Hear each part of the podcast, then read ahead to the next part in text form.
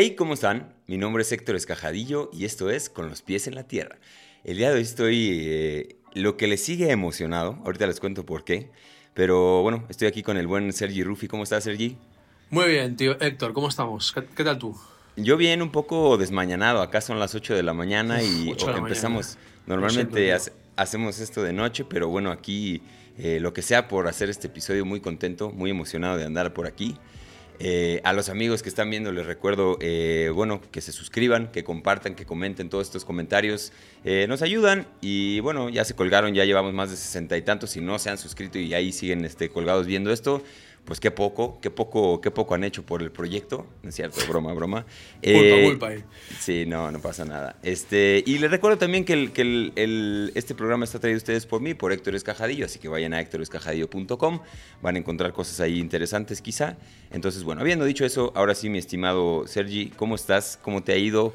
Eh, ¿cómo, han, ¿Cómo han estado estos últimos días para ti? Bien, tío, bastante bien, tranquilo, trabajando hasta el día 31. Estamos a día 4, no 3 hoy. Dos días de vacaciones de fiesta hasta el día 10. Aquí Semana Santa. No sé si se puede decir el tiempo porque no sé cuándo sale el podcast, pero Semana Santa. Aquí en España, no sé en México cómo lo lleváis. Sí, es igual, es parejo. Igual, ¿eh? De hecho, todo eso yo creo que lo, tomamos de ustedes, así que, bueno, de allá, no, sé, no sé de dónde ven. No la habéis soltado. Exacto. ¿Qué, ¿Qué etapa dirías que es ahorita en la que te encuentras? ¿En qué etapa se encuentra tu vida?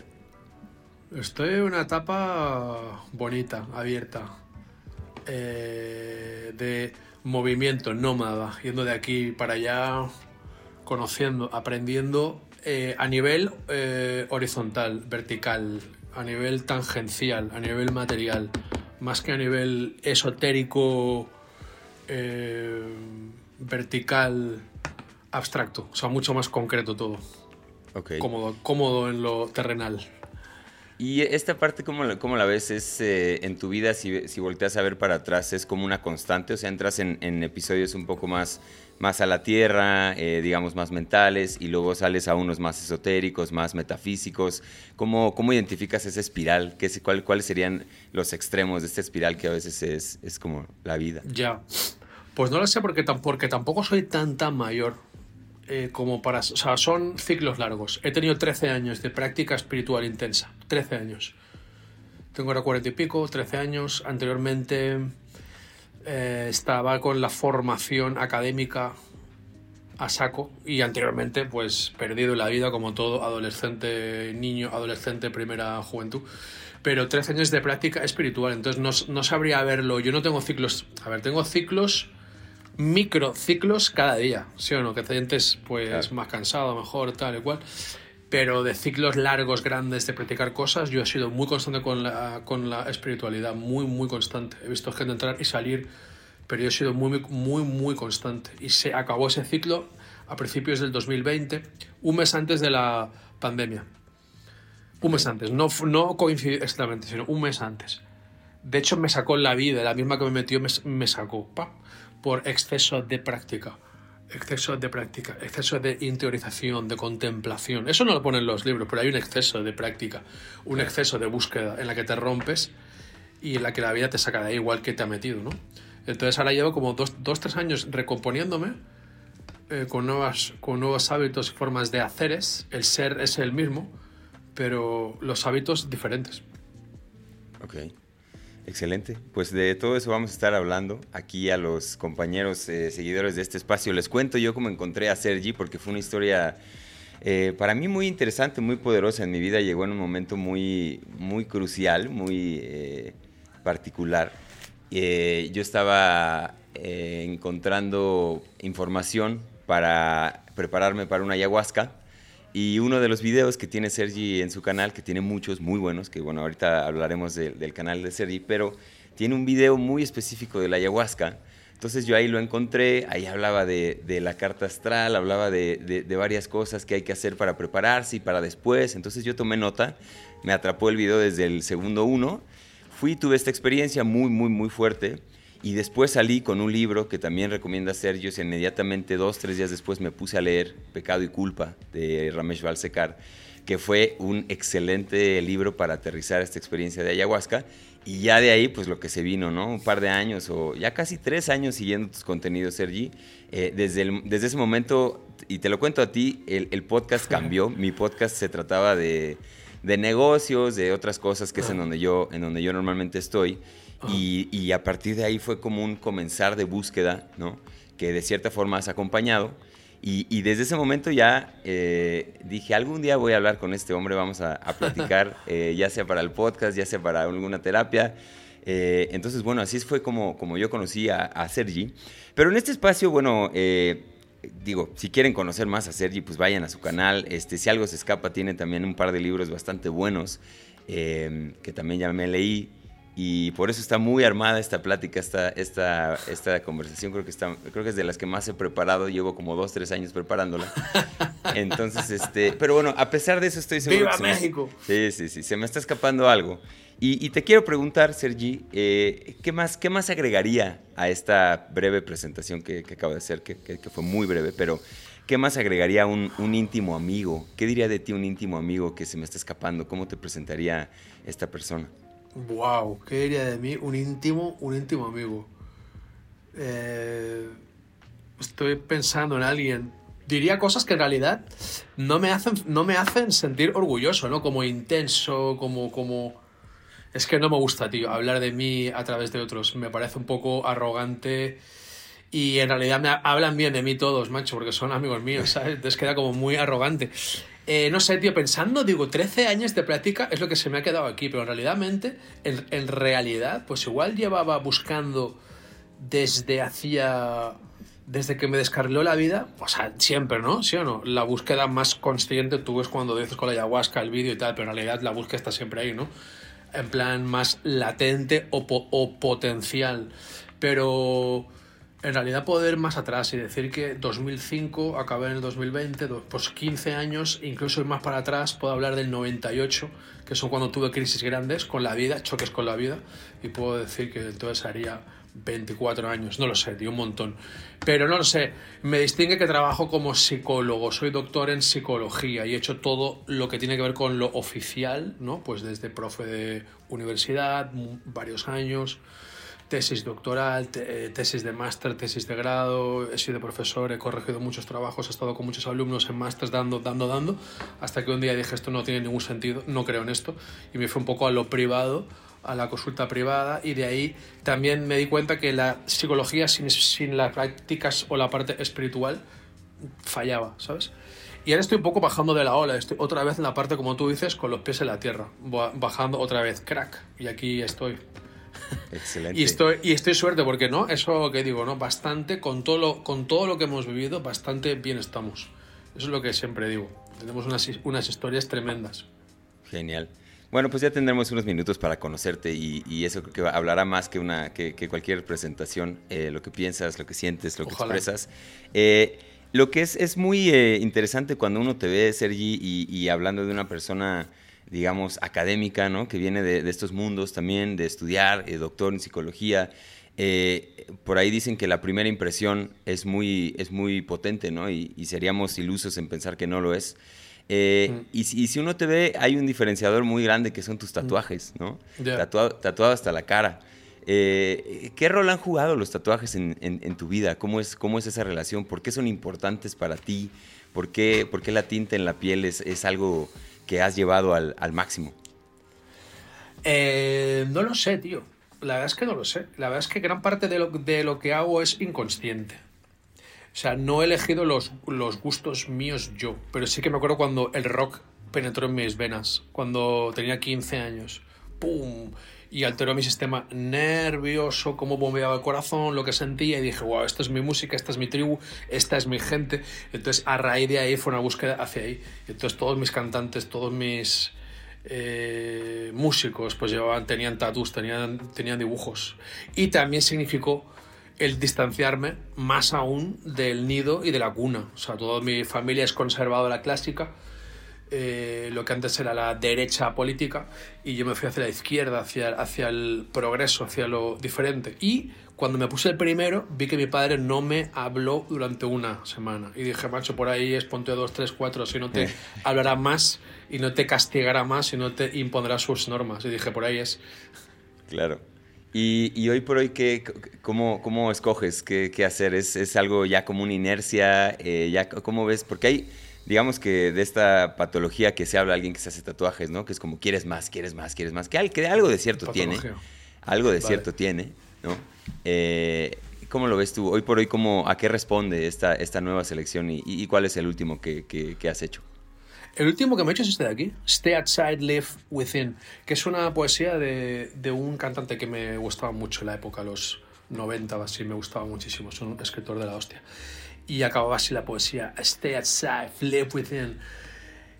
Y wow, y no sé, pero en realidad perdí esa poesía, no me, no me acordaba hasta que estaba un día buscando, es que no lo sé, tío, sí o no, o sea, si estamos conectados con la parte interior profunda inconsciente, autónoma la voluntad racional, y para ello práctica espiritual, tenemos la fase de, los psicodélicos también, tenemos la fase de los sueños también. Si estamos conectados con esa parte, en esa parte están las respuestas. Y un día te levantas y dices, hoy toca ahí, hoy toca en, en esos lados, clac.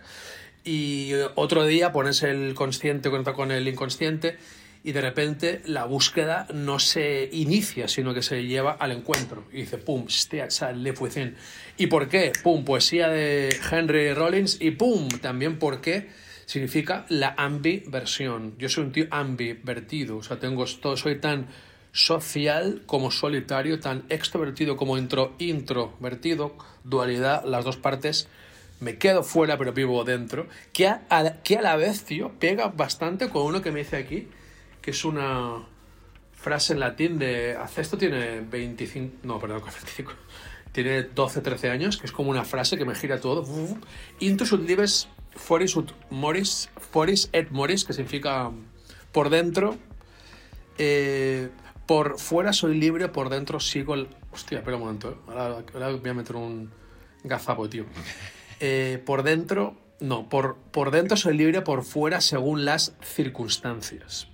I stay outside, live within, encaja, tío.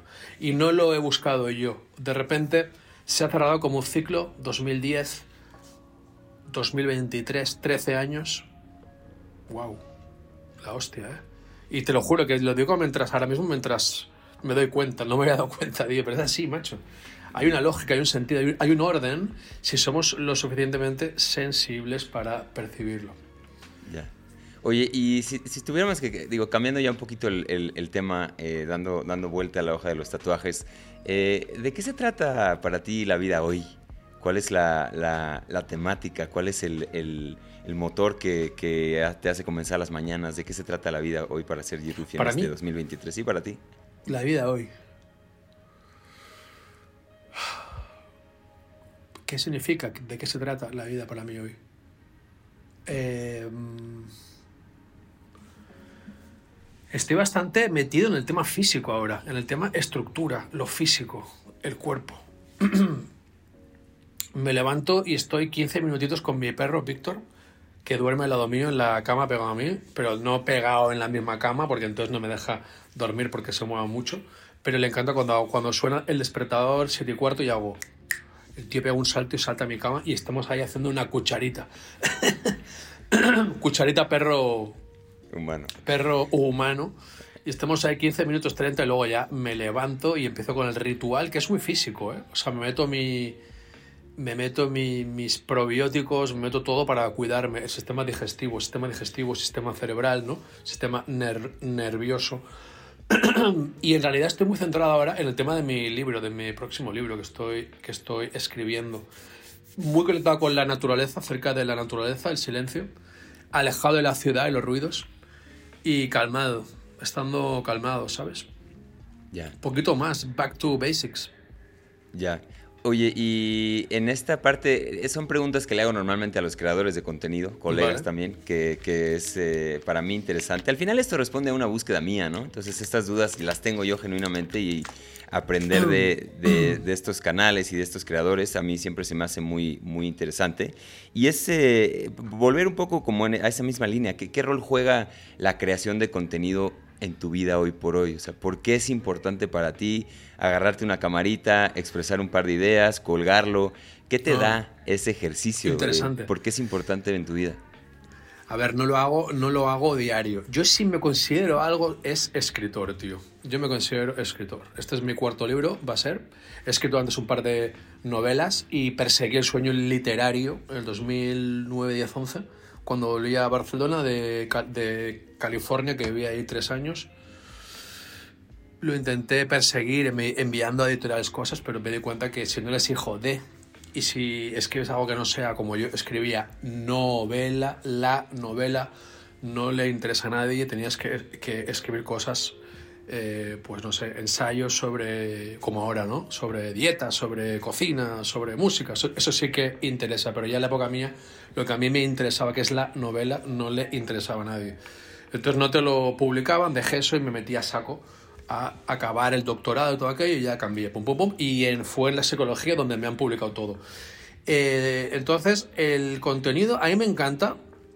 En realidad, en el, canal de YouTube, si lo miras, está un poquito abandonado porque el algoritmo me ha cogido la manía. O le hice una charla, entrevista podcast a Roma eh, Gallardo, que es un personaje público en España, polémico, donde los haya, que le siguen dos millones de seguidores, tiene un, tiene un impacto y es súper polémico. Me cayó súper bien, hicimos migas.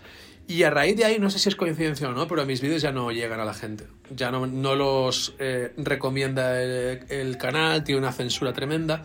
Entonces, no lo voy a dejar nunca, pero lo he espaciado bastante. Estoy en Instagram, que tampoco pongo tanto, una vez a la semana o dos. Y ahí sí que estoy, y ahí sí que crezco, porque yo, que soy muy leo a nivel ascendente y a nivel de muchas cosas, o sea, que me gusta exhibirme un poco, sin histrionismos, o sea, sin dar la nota, eh, me apetece que me vea la gente. O sea, si hago cosas es para que me vea la gente. Yo no hago vídeos para que me vean 15 personas, ni hago libros para que lo lea mi madre perdona, porque no vive mi tía. Eh, no, ¿sabes? O sea, yo si hago algo lo hago para que tenga cierto impacto. Tengo ya una edad, un recorrido, más de 20 años en la psicología oficialmente, entonces si hago algo es para que me lo vea gente le llegue a gente, ¿sabes? Si no, no lo hago.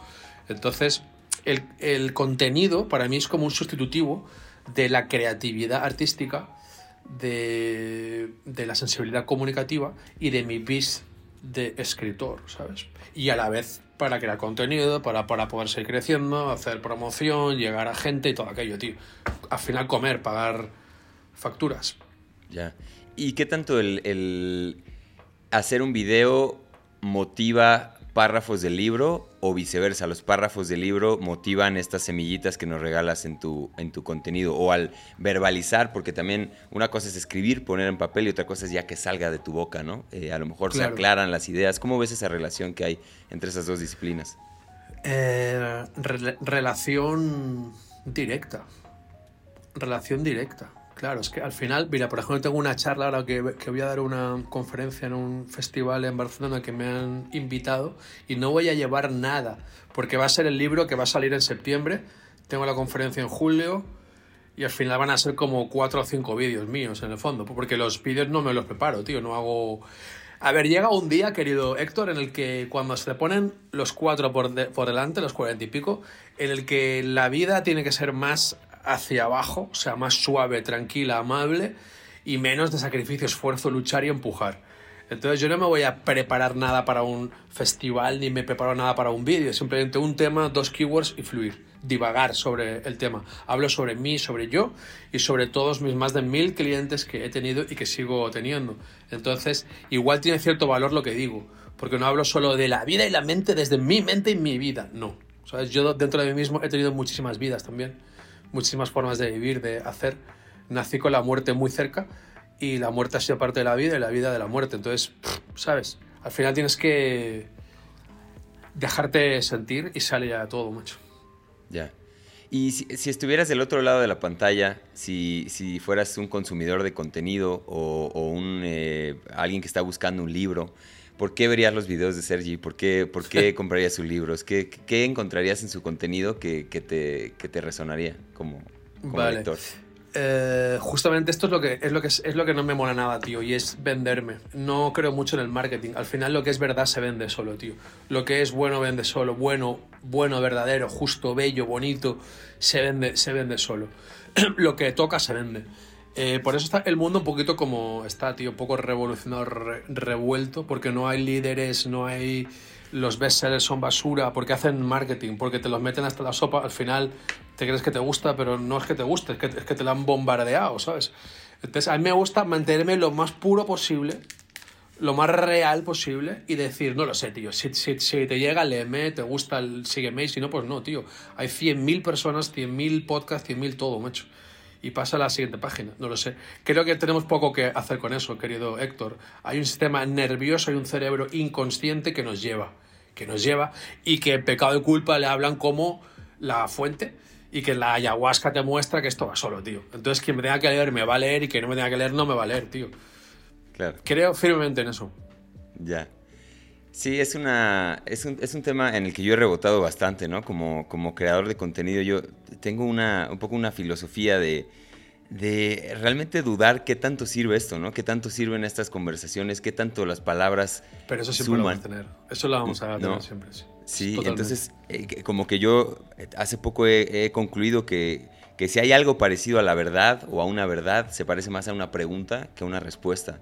Eh, y desde ahí como que me cuestiono mucho la utilidad de esto, ¿no? De, filosofar, de, hablar, de poner ahí afuera como eh, verdades absolutas, generalizar, ¿no? O sea, ¿qué tanto realmente eso sirve o qué tanto realmente sirve compartir desde lo nuestro, desde nuestra propia experiencia y lo que hemos vivido? Y ahí estoy rebotando un poco uno de estos temas, por ejemplo, eh, me encantaría saber tu, tu, punto de vista la familia, ¿no? Eh, ¿Qué significa para ti la familia? Cortando un poquito como mantequilla lo que, de donde venimos, pero eh, ¿qué significa para ti la familia? Y, cómo ves el rol de la familia en nuestras sociedades hoy por hoy? Eh, creo que hay, una, hay un tema que, que es el sistema, ¿no? hablamos de, un sistema, que hay un sistema en el que todos nos movemos y que nos, nos ayuda a sostenernos en sociedades, por ejemplo, aquí en la Ciudad de México, de 20 millones de personas. ¿no? Se necesita un sistema para poder sostener eso. Ahora, uno de estos pilares de este sistema, pues es la, familia, ¿no? Eh, y, por ahí sí se habla de que el sistema puede llegar a estar podrido. Entonces tenemos que hablar de que también el, el esquema familiar y la familia por ahí tiene ya algunas fallas que hay que renovar, ¿no? Eh, si tú tuvieras que, que, lanzar, que lanzar una, una, un punto de vista, ¿cuál es la importancia de las familias hoy por hoy y hacia dónde tiene que ir este modelo si empezamos a generalizar? ¿no? wow, eh, es que me faltas también preguntas generales de saco. ¿eh? O sea, ¿qué pienso yo sobre la familia? Generalmente te diré, creo que es lo más importante que hay y a la vez lo más tóxico que hay. O sea, lo que nos lo da todo nos lo quita todo lo que puede decepcionarte durante 364 días al año y ese día que estás enfermo y que, tienes un accidente y te han de ingresar, aparecen todos alrededor de la cama del, hospital, ¿sabes? Así es la familia. Es un extraño complejo de virtudes y, de, y defectos del que venimos y hacia donde volveremos siempre. Entonces es donde más conflicto y más fluidez hay. Al menos para mí y para la gente como yo. Si eres, yo lo hablo, si eres un ser evolutivo, si eres un ser evolutivo, te vas a pelear y vas a, te vas a pelear con la familia y le vas a agradecer a la familia. Si eres un ser replicante, que ha venido a replicar, para ti seguramente la familia sea el origen y el final, lo sea todo y nunca haya salido de ahí, ¿sabes? Pero yo, yo, yo creo que aquí somos gente evolutiva y hemos venido a vivir la vida en fases, no en formas, ir cambiando las formas. Entonces seguramente nos vamos a pelear con la familia para buscar nuestra individualidad propia, pero realmente si nos dejamos sentir luego el hijo pródigo, no como, la parábola del hijo, del hijo pródigo en la, en la Biblia, no como lo traducen que el, el, hijo vuelve al padre, porque el padre es la fuente y el padre lo sabe todo, y el hijo vuelve con, las, con, con el rabo entre las piernas. No es eso, sino que vuelve a la familia, vuelve al origen, vuelve al, a estar ahí, vuelve a la fuente pero ya habiendo sabido quién es, ya habiendo probado un poquito la vida por sí mismo, ¿sabes? Que eso es lo que no nos dicen mucho los eh, evangelios, ¿no? Nos, nos, castigan al niño por salirse de la, de la senda familiar. Eso no es lo que dijo Jesús. Bueno, qué tema, ¿eh? el de Jesús. Si es, que, si es que existió. Sí. También esa es otra.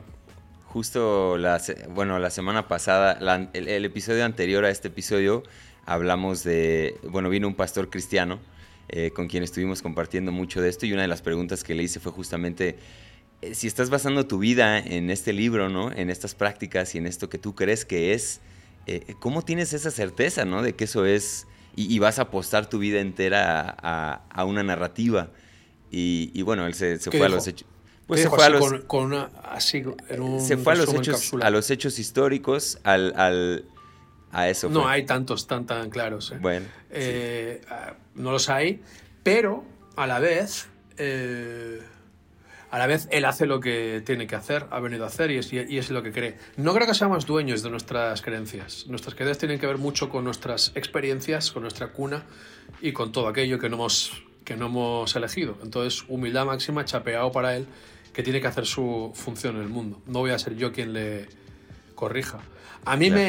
me, me calma mucho más la idea esa de que no hay culpa, porque no hay elección, porque hay un deter- determinismo genético ambiental que en el Advaita le llaman, eh, le llaman la fuente, la gran conciencia que vive a través nuestro, que en realidad a nivel científico se puede decir que el, ADN mío, eh, los genes, el genoma, la epigenética, todo eso yo no lo puedo controlar tanto. Y todo eso es lo que hace y ha compuesto ¿no? mi epitelio intestinal, mi sistema neuronal, y a través de ello, neurofisiológicamente, yo me muevo, yo reacciono al, al- al- mundo, pero ninguna de esas preferencias, gustos e impulsos e in- inclinaciones las he decidido yo racional y voluntariamente separado del contexto, ¿no?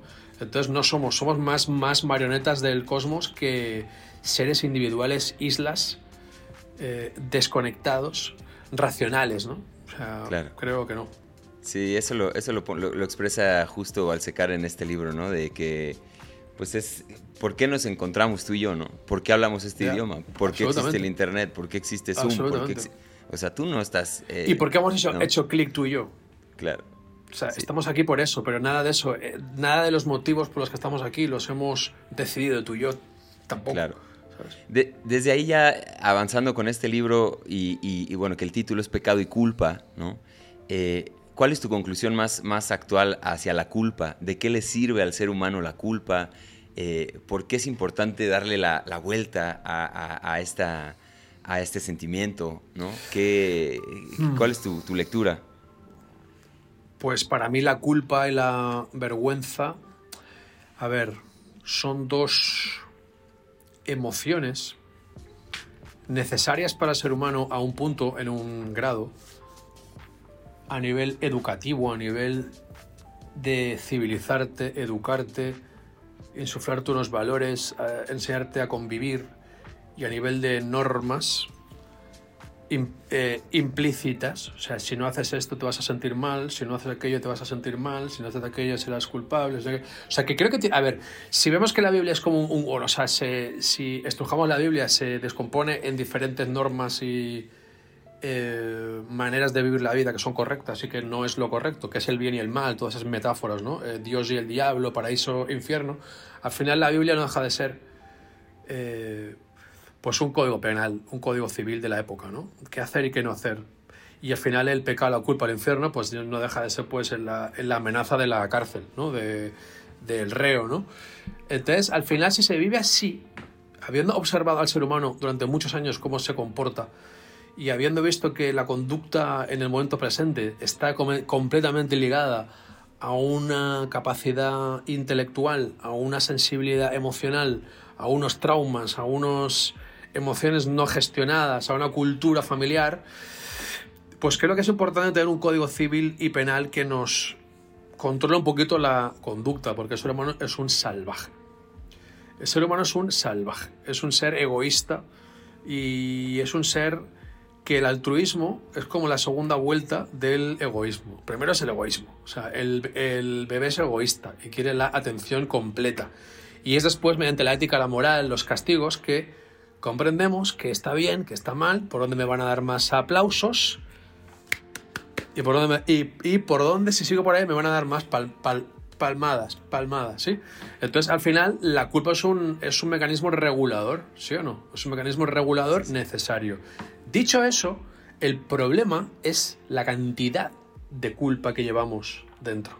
La cantidad y los motivos por los que sentimos culpa que son aberrantes. O sea, hay gente que siente culpa por ser, porque le gusta, siendo hombre, un hombre. Gente que siente culpa por el estilo de música que le gusta. Gente que siente culpa por decir cosas.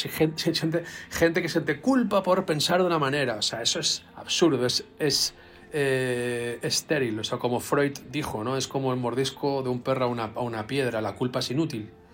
Es inútil. O sea, tenemos que hacer un trabajo interior de liberación de la culpa y más si nos damos cuenta que el gran problema de la, de la culpa es pensar, es pensar que somos libres. Siglo XVII, Europa, ¿no? La idea de que somos libres. Si no hay nada que, que, que viva a voluntad propia, separado del entorno. Somos un conglomerado de interacciones. O sea, todas las plantas, todos los animales, vivimos del entorno y el ser humano creemos que no, que somos libres. Es una locura absoluta. Es una locura absoluta. Y de ahí se vive la culpa, porque si, si yo soy libre para ser inteligente, soy libre para prosperar, soy libre para estar sano, soy libre para ser guapo y listo. Y soy tonto, feo, estoy podrido y me voy a morir, pues soy culpable porque no, no, he, no he utilizado mi libertad de manera óptima. Entonces es un batiburrillo y un lío judeo-cristiano que aún seguimos arrastrando y que nos tenemos que liberar y que tu, tu, proceso interior es a confiar en tu sistema nervioso, en la hectoredad y en la sergiedad, que son sabios y no hablan con palabras, pero nos dan mensajes con imágenes, con impulsos, con sensaciones, con sentimientos, con gustos, que todo eso tenemos que ir escuchando, que ir escuchando. Yo no elegí el rock, apareció en mí, mi sistema nervioso se agitó cuando la música rock hace 20, 30 años sonó dentro de mí, resonó dentro de mí, dije, wow, esto es para mí. Pues así todo, la comida, las bebidas, el tipo de chicas, el tipo de oficio que me gusta, dónde quiero vivir, todo eso no lo elijo yo porque no soy libre, con lo cual no puedo sentir culpable cuando la cago, ni como dice el libro, sentirme muy arrogante, muy meritorio cuando acierto, porque nada de eso me pertenece en el fondo. Es simplemente cadenas de causas y efectos invisibles que no podemos ver, muchas, algunas sí, otras no, que hace que hayamos llegado aquí tú y yo, tío. Claro. y que eh. muchos le llaman vida, conciencia, selección natural, eh, que otros le llaman física y que es todo sumado.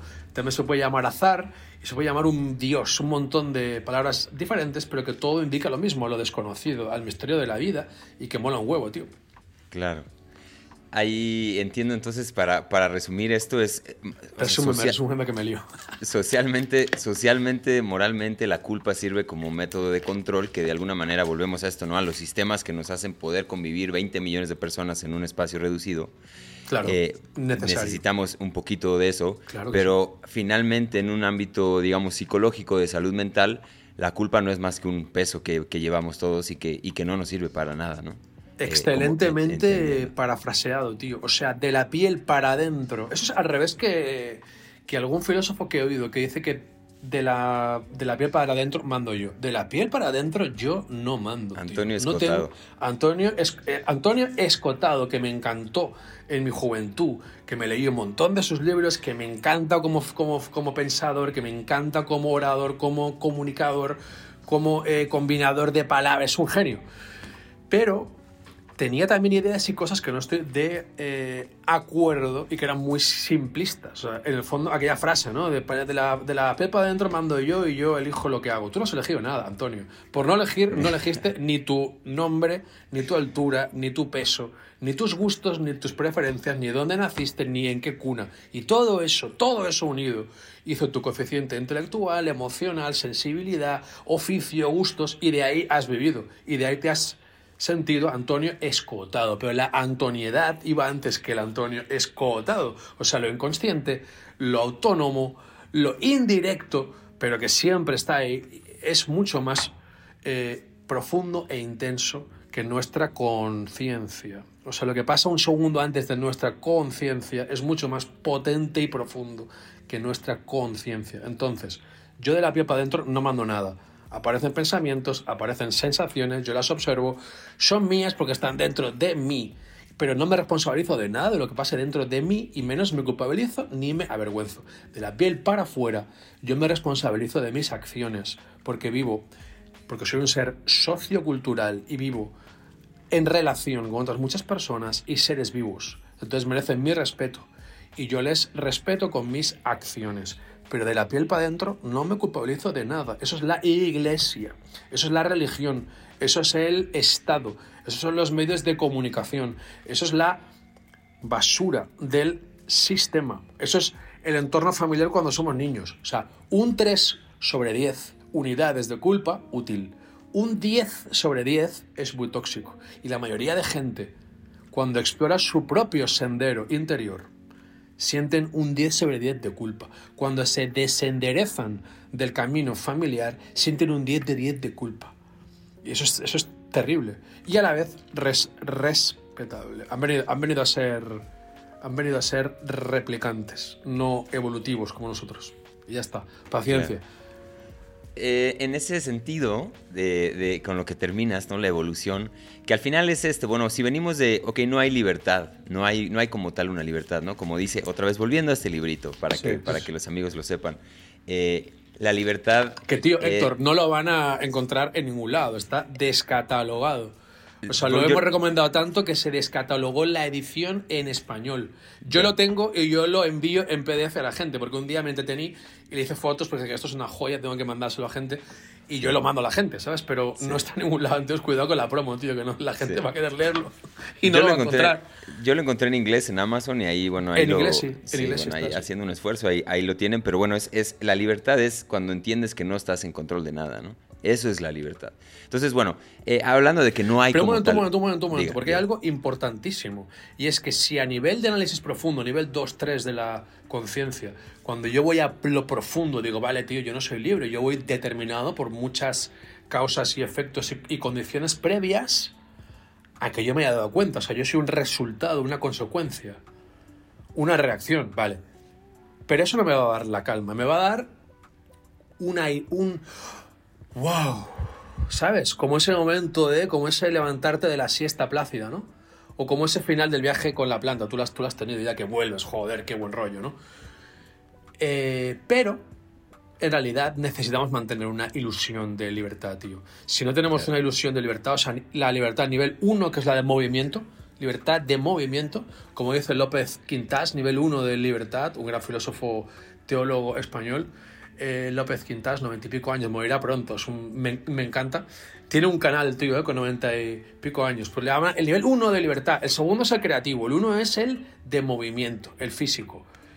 Y en realidad eso necesitamos mantenerlo intacto. O sea, Héctor necesita saber que cuando acabemos el podcast, Héctor puede decidir si tumbarse en el sofá o irse a dar una vuelta. Héctor necesita sentir libertad en eso.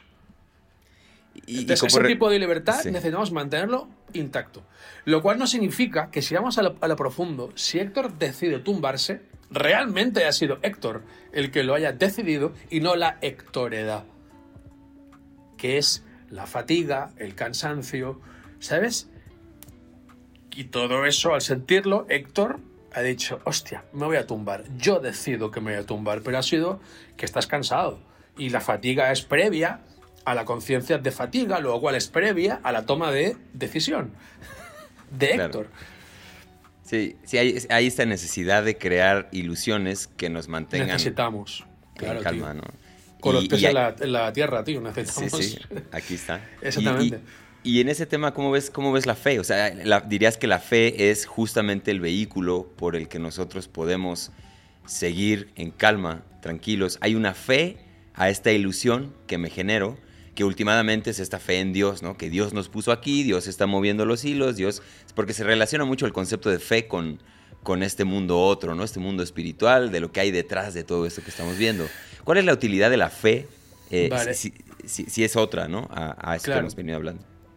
Interesante. A ver, yo no soy teólogo, ¿vale? Y si ni, los teólogos se ponen de acuerdo, ni, ni intra ni interreligiosamente, no voy a ser yo el que el que eh, diga la gran respuesta al tema. Pero sí diré que Teresa, Santa Teresa, de Calcuta, cosa que nadie dice, es que murió a los ochenta y pico años, creo, siendo una santa. Luego la canonizaron y la beatificaron, todo eso, ¿no? Que hacen. y en realidad, si lees, puedes ir a Wikipedia, no es, no es ni de leer sus biografías. En el Wikipedia pone claramente que tuvo una crisis de fe durante toda su vida, que nunca creyó en nada, que ella quería creer, pero que no pegaba ojo por las noches, hablándole a Dios, por favor, muéstrame, mándame una señal, no soy digna de ti, estoy haciendo todo esto todo lo que montó, todo el imperio, emporio que montó, ¿no? De, de, de, de cáritas, ayudas, de, fama, de reconocimiento, de ser el arquetipo, la imagen y seña de, pues, de la bondad y todo eso, en el fondo ella no se lo creía. O sea, era el síndrome del impostor absoluto y lo pasó fatal. Entonces, si ni ella pudo resolver el tema de la fe, no voy a ser yo. Lo que sí creo yo, lo que sí tengo yo a veces es fe en la, en la vida y en mí pero ya porque me he hecho mayor, entonces puedo echar la mirada atrás y ver cierta constancia. Y al ver cierta constancia y al ver que el camino mío va hacia el autocuidado, puedo por probabilidad matemática, simple estadística, ver que se van a repetir los ciclos de, eh, de, de, de fertilidad, tío. Entonces, salvo hecatombe, pues la cosa va a funcionar más o menos igual. Entonces tengo fe en eso, tengo fe en la repetición, que a la vez, siendo evolutivo, me va a llevar a sitios nuevos, ¿sí?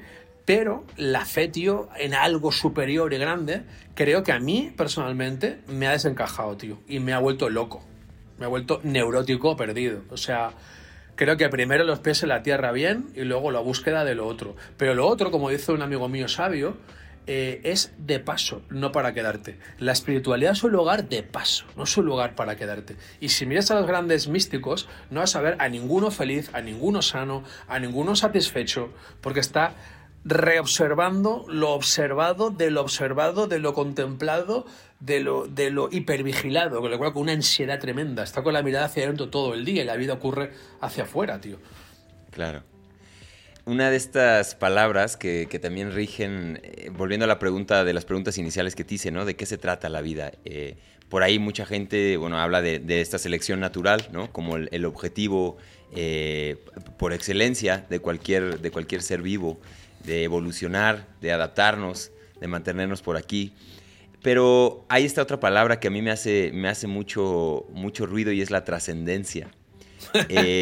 ¿Cómo, ¿Cómo, la ves tú? ¿Qué quiere decir para ti esta, esta, cómo se consigue la trascendencia para un ser humano, ¿no? Que, que es ya algo que, algo que, que también mucha gente va, va tratando de perseguir, ¿no? Eh, trascender. ¿Qué es para ti? Y hablando quizá de tu experiencia, eh, ¿qué es esta palabra? Súper interesante, tío, porque creo que esa es la gallina de los huevos de oro de cualquier negocio espiritual. Creo que es eh, el rey Midas de los, los cursos y de los cursillos de coaching, ¿no? El trascender y es en realidad la causa y el motivo por el que yo empecé mis pinitos en la espiritualidad. Hace pues. Tengo, tengo, tengo conciencia de, de hace 24 años, en el 98. Que fue cuando me fui por una crisis, una pelea, una bronca, un follón en un trabajo. Pegué a un cliente, pegué a un cliente, me echaron del trabajo, me sentí, digo, yo he defendido a la, a la dirección y me han echado a mí. Y entré en una crisis existencial y me fui a una eh, librería, cogí un libro así casi sin mirar, hostia, y me salió un libro zen, de budismo zen. Me gustó, no entendí nada, me gustó, pero es como siempre, la verdad se acaba colando. Me dije, esto es verdad, tío. Pero claro, se me olvidó el colocar, esto es verdad a nivel 3. O sea, eh, con los pies en la tierra no alcanzo eso, no puedo vivir desde eso, por eso no lo comprendía. Pero con el, con el tiempo que distinguimos diferentes niveles, digo, vale, eso es verdad, pero no es aplicable en el, día a día. A no, ser, a no ser que me haga monje me vaya a las montañas, no es aplicable en el día a día. En el día a día tengo un trabajo, tengo que pagar facturas, tengo que ver a gente y tengo que moverme en metro o en autobús. Y de nada me vale el comprender que, pues, eh, la sombra del pino, la oscuridad de la sombra del pino depende de la claridad de la luz de la luna. Vale, está precioso, es increíble, es metafóricamente brutal, me habla del yin y del yang, me habla de que todo, lo contiene todo, pero en el día a día no me es aplicable eso, no, no, no, no me vale para mucho, al menos al principio. Entonces, yo me metí en esto para trascender. ¿El qué? Pues mi personalidad. O sea, mis errores, mis, mis limitaciones, mis neuras. Y en realidad hay momentos de trascendencia, de sensación, ¿no? Cuando llegas a un taller, a un retiro, inicias el retiro muy cerrado, ¿eh? muy en el yo, cerrado, y de repente cuando empiezas a hablar, de hablas con la gente, se empieza aquello a moverte en movimiento, hay ayahuasca, hay, hay, lo que sea, hay baile, hay tal, y te abres, te fundes y llegas a ser uno con el, con el grupo y con el entorno. ¿eh? La identidad grupal emerge y se disuelve la identidad o el yo personal, ¿vale? Eso es temporalmente, he trascendido las fronteras de mi yo y me he fundido con un grupo.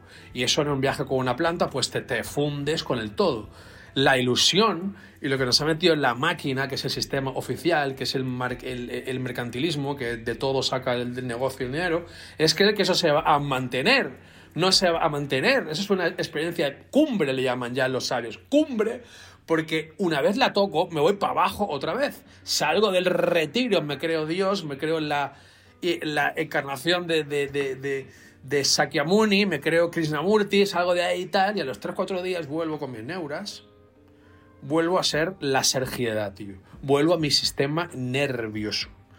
Y por repetición, lentamente, me voy bajando la necesidad o la meta de trascender.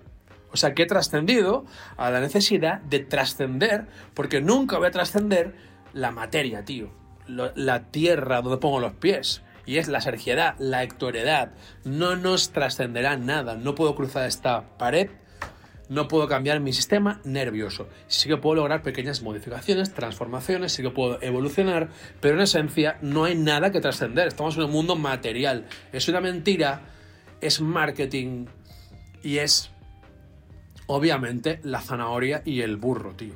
Que es lo que siempre es una palabra que Quintas también le llama como un término talismán. Porque es como una verdad incuestionable, que nadie cuestiona, que todos nos la queremos porque suena súper bien y nos atrae y nos fascina y por lo tanto nos arrastra. Esa es la palabra trascendencia.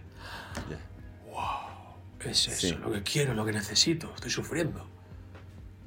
Y temporalmente se puede lograr una falsa trascendencia. Pero siempre va a estar ahí la hectoredad, con sus neurosis y la sergiedad, con su cuna, con sus padres, con sus botones, ti, cabrón, como saltamos ahí, con nuestros gustos, con nuestros disgustos, con nuestras preferencias, siempre va a estar ahí. Pecado y culpa siempre va a estar ahí. No hay nada que trascender. Cuando veo al gurú así, que ha sido presidente del Banco de la India, y está así tumbado para atrás, y te habla Liquorman, ¿eh? Wayne Liquorman, el, el, el, el neo-advaita americano, que yo le he visto un par de veces, interesante también. Al final, todo lo que te haga perder culpa es por ahí todo lo que te presione y culpabilice por ahí no es. Y el Advaita te desculpabiliza mucho.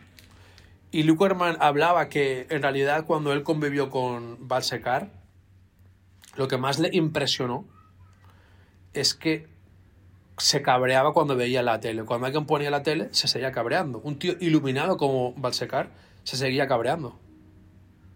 O cuando se murió, cuando, no sé si murió su hijo o lo mataron o tuvo un eh, accidente el tío montó en cólera, en depresión, tristeza. Hostia. Y claro, el Liquorman eso le desculpabiliza un montón. Es lo que yo intento hacer con toda mi gente, cliente, gente que me sigue. Yo hablo de mis cosas. Pues muy brillante y grande que me vean. Yo, yo soy un ser humano, tío. La serjedad me trasciende a mí. Claro. Entonces, cuando ves que el gurú llora, se cabrea y tal, dices, coño, no hay nada que cambiar. Si es que en el fondo estoy bien, es que me han vendido la moto con la idea esa búdica, con la idea crística de la perfección, que ni ellos mismos lo eran, ni ellos mismos lo intentaron vender. Ha sido el marketing posterior de las religiones institucionales que te quieren vender eso y que nunca lo vas a conseguir además. Luego te han fidelizado ya, te estás ahí toda la vida buscando lo que nunca vas a encontrar. Tremendo, tío. Tremendo. Entonces, eh, no sé ya cuál es la pregunta. No, sí estábamos hablando, veníamos de la trascendencia. Sí. Pero es que es... No hay nada que, que trascender, tío. O sea, cabréate, llora. Hay otro, hay otro gurú que me encanta, que es Krishnamurti, pero no Krishnamurti Judy, sino Krishnamurti UG o no sé qué, que es un coetáneo de, de Krishnamurti, que no fue conocido a nivel del gran Krishnamurti, que, un, que ya, tiene el tío cosas en, eh, en, eh, en YouTube, tiene vídeos de los 70, 80, tal, que el tío está cabreado todo, todo el rato. El tío imparte sus clases cabreado. No entiendes nada, tío. Que no hay mente, no existe la mente. Esto que estamos haciendo es un producto cultural. El yo no existe. Es una repetición compulsiva de un pensamiento para replicar y para yo sentir que soy alguien. Pero y, claro, dice, hostia, es verdad, la mente es un mito. Pero a la vez es una reflexión de nivel 3. Eso no es aplicable en el día a día. Cuidado con la esquizofrenia, cuidado con las brotes psicóticos que se creen que tenemos que bajar con los pies a la tierra, tío. Tenemos que subir de paso, tener esas comprensiones, esas descargas de conocimiento y volver a la tierra, tío, porque somos seres humanos, no somos dioses, ni podemos, no somos ubicuos, no somos omnipresentes, omnipotentes, omniscientes, no, somos seres humanos, somos limitados, tío. Entonces, la limitación es volver a las cuatro emociones básicas, que nos une con los mamíferos, con los primates, rabia, tristeza, alegría, miedo. Y cuando siento lo expreso, sin ningún problema y sin culpa. No reprimo nada y a la vez respeto los entornos sociales de gente. No, o sea, no me voy a poner a gritar ¡ah! en mitad de la plaza, pero no por ello la niego. Siento eh, rabia. La mayoría de gurús han trascendido el sistema nervioso. Parece que le han trascendido. Yo luego he convivido con muchos en, mis épocas de practicante, de buscador, de, de, de diletante, de estudiante. Y son una, una decepción absoluta. O sea, cuando he convivido con estos grandes gurús, ya, ya se llamen budistas, ya se llamen zen, que es budismo también, ya se llamen eh, sufís, ya se llamen taoístas, ya se llamen eh, chamanes. Me han parecido gente eh, dolorosamente terrenal. Dolorosamente, porque dices, tío, en lo terrenal un cero a la izquierda. No sabes hablar, no sabes comportarte, no sabes pedir, no sabes mostrarte vulnerable. Vas como Cristo sobre las aguas. O sea, eres divino y, divo, ¿sabes? Entonces digo, por ahí no es, tío. Por ahí no es. Ya. Es un personaje, tío. por ahí no es. Eh, todo esto que estás compartiendo es súper es, interesante y creo que mucha de esta crítica que haces tú y de lo que se me, me resulta más valioso de lo que tú compartes es este este concepto del New Age Disney, ¿no? Que es una, para mí es, una joya, es una joya. Eh, que, bueno, ahora, ahora, ahora, ahora no, lo, explicas para los que nunca lo han escuchado, pero a mí me resuena mucho como esta, esta también, yo lo ubico como el mindfulness, ¿no? Le pongo esta mm. palabrita a esta nueva religión que se está formando, mm. en donde el desarrollo de conciencia es eh, como el, la salvación, ¿no? Es esta... Y, ahora ya no le rezamos a, Dios, sino a la conciencia. Y, se trata de eso, ¿no? Totalmente. ahí, ubico la trascendencia, ¿no? Como en desarrollar mi conciencia. Y todo el mundo va tratando de desarrollar su conciencia y todo retiro, libro, este curso, terapia que le ayude a eso es la norma. Y si no lo estás haciendo, estás fuera, ¿no? Entonces, eh, ¿cómo, cómo, cómo, explicas esto? Esta, esta parte del New Age Disney, el concepto, eh, para alguien que no te ponle que alguien, nadie, alguien que no te ha leído, que no te conoce, ¿no? Vale. ¿Por qué se acuñan estos dos, estos, estos dos mundos? ¿Dónde se juntan? ¿Qué versión de Sergi Ruffi fue la que acuñó eso? Cuéntanos un poquito de este concepto que, a mí se me, se me hace genial. Bueno, no lo sé, tío. Eh, en realidad, esto es tras muchos años también de práctica espiritual, de ir a 100 sitios, de ir a varios países, de, de practicar varias cosas y darme cuenta que al final parecía que la sonrisa la felicidad y el rictus alegre era la meta. Con lo cual asocié que el New Age lo que busca es que acabe todo en un final feliz, que sea Disney, ¿no? New Age Disney, todo happy, happy, happy, presidente positivo, alegre, feliz. Y entonces me di cuenta que en realidad todas las prácticas un poquito que han pasado al colectivo, ¿no? que han pasado a la moda, que son moda, básicamente lo que hacen es eh, el sistema, la máquina, lo que quiere es dinero, sacar pasta. Máquinas registradoras. Entonces lo que hace es empaquetar estas prácticas, estas técnicas y estos cursos para conseguir pues mejores consumidores y mejores esclavos modernos, o sea, mejores trabajadores que vayan al final sonriendo a todos los sitios, que sean alegres y, y, en el fondo que tapen las emociones reales, que suelen ser las difíciles de manifestar, que suelen ser las que nos hacen mamíferos, que son la tristeza y la rabia. Porque el miedo ya nos lo enchuflan también. Miedo, miedo, miedo, incertidumbre, necesidad de creencias, necesidad de más Estado, necesidad de más gobierno, necesidad de más religión, necesidad de más consumo, necesidad de más alegría, de buscar alegría, son las emociones, ¿no? Pero por otro lado, tristeza y rabia, la tristeza es aquella emoción de profundidad, de reflexión, de parar y de decir, o sea, no hay tristeza. No o sea, sin o sea, no, si no hubiera habido tristeza, no habría esta charla. La tristeza nos ha, nos ha, que se ha activado nosotros, nos ha llevado a recapacitar y a darnos cuenta. Y la rabia nos ha llevado a rebelarnos. No podemos ser reales si no nos rebelamos. ¿Contra qué? Pues contra el, de, contra, el de, contra el decálogo de comportamiento y de conducta que nos mete el sistema, mediante el sistema educativo, mediante tal, que está bien hecho, que está mal hecho, que tienes que hacer, que no tienes que hacer, todo eso. Nos tenemos que rebelar como contra eso, con lo, con lo cual ser malo es bueno y con lo cual el New Age Disney acaba siendo como una caricatura de lo que estaba o de lo que predicó Buda, de lo que predicó Jesús. No creo que Jesús sonriera nunca. No he visto a Buda sonreír nunca. Creo que la sonrisa, si ves en las fotos selfie, las sonrisas, las sonrisas en un selfie, pues puede ser el, el 95% de los selfies contienen una sonrisa. ¿sí? Sin embargo, si ves los cuadros, si ves las...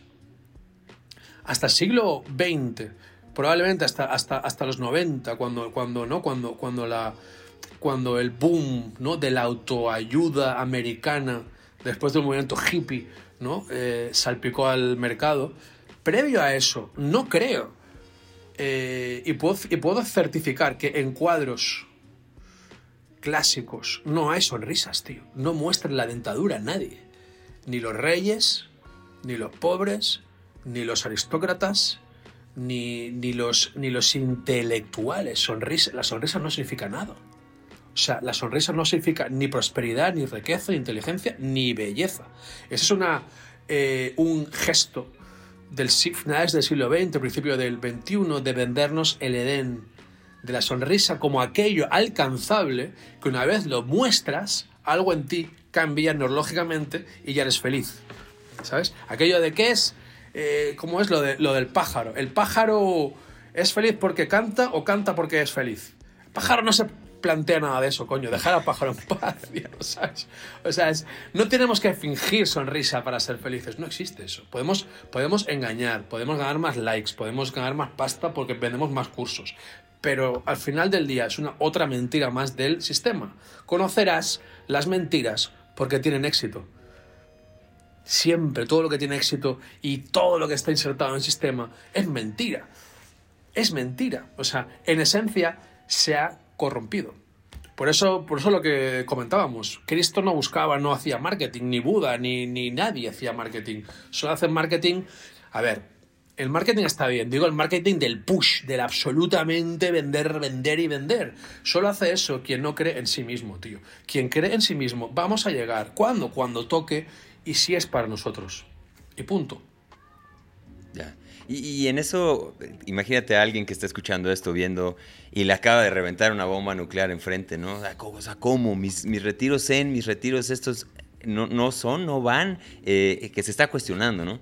Desde ahí, ¿cómo, cómo, ¿cómo diferencias tú entre lo que es un camino espiritual auténtico y lo que es New Age Disney. Porque hay una línea, eh, es tan exitoso porque hay una línea muy delgada que parece que todo es verdad, ¿no?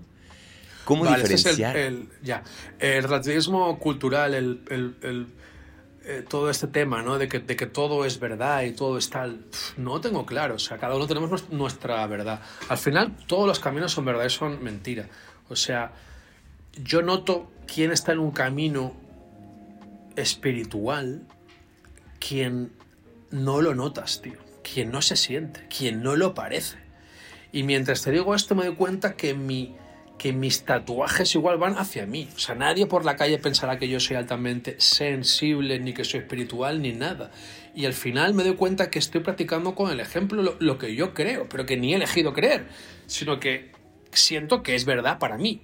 Y es que noto quién está en el camino o en un camino es que al final no hay camino correcto, te va a llevar siempre todos a lo mismo. ¿eh? haya gente que necesita la vía Zen. Y la vía Zen tiene sus eh, beneficios. Yo estuve metido tres años, muy bien, genial. Al final se acabó. Eh, tú tienes la, la, vía del mindfulness, la vía del yoga, la vía de lo que quieras. Está bien, no pasa nada. Al final yo lo que lo veo, lo que, en lo que lo noto, si está yendo hacia su propia verdad, es si por hacer eso no se cree por encima de los demás. O sea, el ego espiritual, básicamente, el narcisismo espiritual.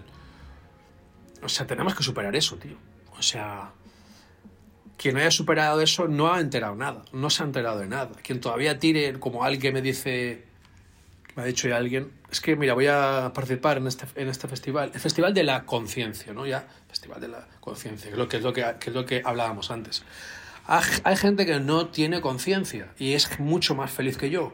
O sea, no forcemos encender la luz a alguien que quiere seguir dormido. No lo obliguemos le estamos haciendo mucho daño. La conciencia no viene con bienestar, la conciencia viene con más movimiento interior y no todo el mundo es capaz de sostener ese movimiento interior, no todo el mundo ha venido aquí a despertar, no todo el mundo ha venido aquí a reflexionar.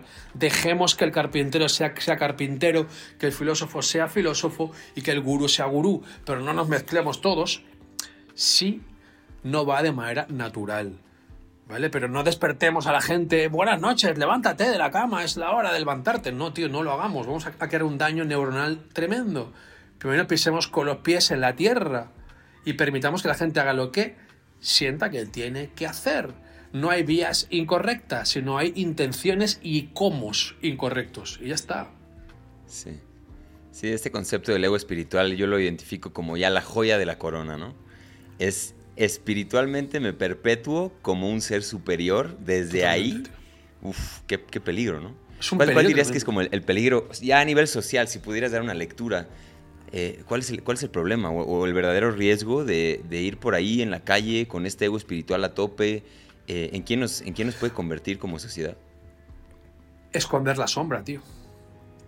Taparla. O sea, tapar nuestra parte difícil, nuestra parte corrupta, nuestra parte complicada, nuestra parte amoral. Si vamos de seres divinos, si vamos de seres luminosos. Yo lo, yo lo puse en un vídeo por Instagram. Lo dije, tío, que creo que es una responsabilidad de un psicólogo el mostrarse normal, el mostrarse común, el mostrarse corriente. No hay que forzar lo raro, porque lo raro ya ocurre solo. El raro ya es, no tiene que forzarlo y no hay que ir de iluminado porque en realidad no, no lo estamos y hacemos mucho daño a la gente, se genera un efecto columpio, que para el marketing le da muy bien, para los likes le da muy bien, pero en realidad estamos haciendo un daño, un daño a la gente, dejando un mundo peor, en el, que hay más separación y más efecto columpio. Yo estoy aquí, tú aquí. Cuanto más me admires, más atalaya. Pasamos del, columpio a la atalaya. Yo estoy encima de todo el mundo, que son los curas, los gurús, todos aquí, y ellos aquí. Y no se dan cuenta de que perpetúan los de abajo esto, macho y que cuanto más lo elevo al gurú, más necesito al, al, gurú. Es como una droga. Cuanto más la consumo, más la necesito, más dosis necesito y más dependiente me vuelvo. Entonces yo hice una pequeña reflexión en vídeo de menos de un, de un minuto para hacer un reel y había un tío, que no sé por qué, es que digo, tío, es que esta gente no me puede seguir porque le, le, miré y era uno de estos gurús, tarotista, lector del futuro, que, habla con los espíritus, con los muertos, que yo he metido en esos temas. Gracias a Dios no he caído en ese ego de, creer de que yo puedo, pero sí que estado metido en los años de búsqueda, estado metido en todo esto. Entonces ves a ese tío, cómo se, cómo se promociona en las redes como tal, de un ser de luz superior, y digo, wow. Entonces él me ponía en un comentario, entonces ¿qué me estás diciendo? Que tengo que renunciar a mi luz, a mi don y yo, y yo pensaba, porque hablaba del ego espiritual, y digo, precisamente tienes que renunciar, sí, a tu ego espiritual, pensé. Pero mi ego no quiso entrar en esa lucha de egos. Y fue otro seguidor el que le contestó. y le dijo, efectivamente, tío, tienes que soltar todo eso, todo ese ego espiritual. Me niego a soltar esa luz y esa divinidad. Y yo digo, joder, tío, ¿cuánto cobras la hora, macho? Que te estás promocionando en mis redes, cabrón. No sé, tío, es todo hay muy poca auto, autoconciencia y mucho ego espiritual. Entonces, el negar eso va a hacer eso, que el ego se, tome el poder y el mando al ser, ¿no? A la, a la parte humilde, a la parte que nos damos cuenta que somos todos iguales, tío. Que es una cuestión de grado la que nos distingue, no de naturaleza y que yo puedo tener menos neurosis en un momento dado que tú, que puedo tener menos rabia, que puedo saber gestionar mejor tal, aquello, lo otro, porque llevo mucho en esto y tal, pero la naturaleza es la misma, tío, con lo cual humildad, compasión, respeto, todos tenemos duelos, crisis, traumas y estamos en lo mismo. Y todo lo que no sea este tipo de discurso, que es otra vez el advaita, eh, el determinismo, la humildad, pues es mentira, tío. Es marketing, es promoción, es ponerte por encima mío para sacarme los dineros, para confundirme y sacarme los dineros, tío. Claro. Hay, una, hay una parte también de esto que es como este desarrollo de conciencia. Eh, ahora es, digamos, el objetivo de esta nueva cultura que se está desarrollando. Antes existía la salvación y antes en Edad Media, ¿no? Eh, se trataba de eso, de salvarnos, de liberarnos de nuestros pecados. Y, Ahora hay una de estas, eh, de estas líneas que es la sanación también. y eso me, intriga mucho, me intriga mucho tu perspectiva siendo psicólogo, ¿no? Siendo, pues sí, un profesional de eso, de la salud mental. Eh, esta, también este vicio por el, la sanación permanente, ¿no? Eh, desde ahí tengo, o sea, son dos. Te voy a compartir un poco en donde estoy yo, porque yo también tengo unos años caminando en este mundo del desarrollo personal, leyendo, enterándome, eh, trabajando en eso, hablando con gente acerca del tema y cada vez dudo más si este desarrollo personal no tiene como objetivo eh, escondido el hacernos mejores actores de este sistema que está en decadencia, ¿no? O sea, me cuestiono qué tanto estamos perdiendo autenticidad y haciéndonos todos a un molde de esto que dices, de esta cultura selfie de ir sonriendo por la vida, ¿no?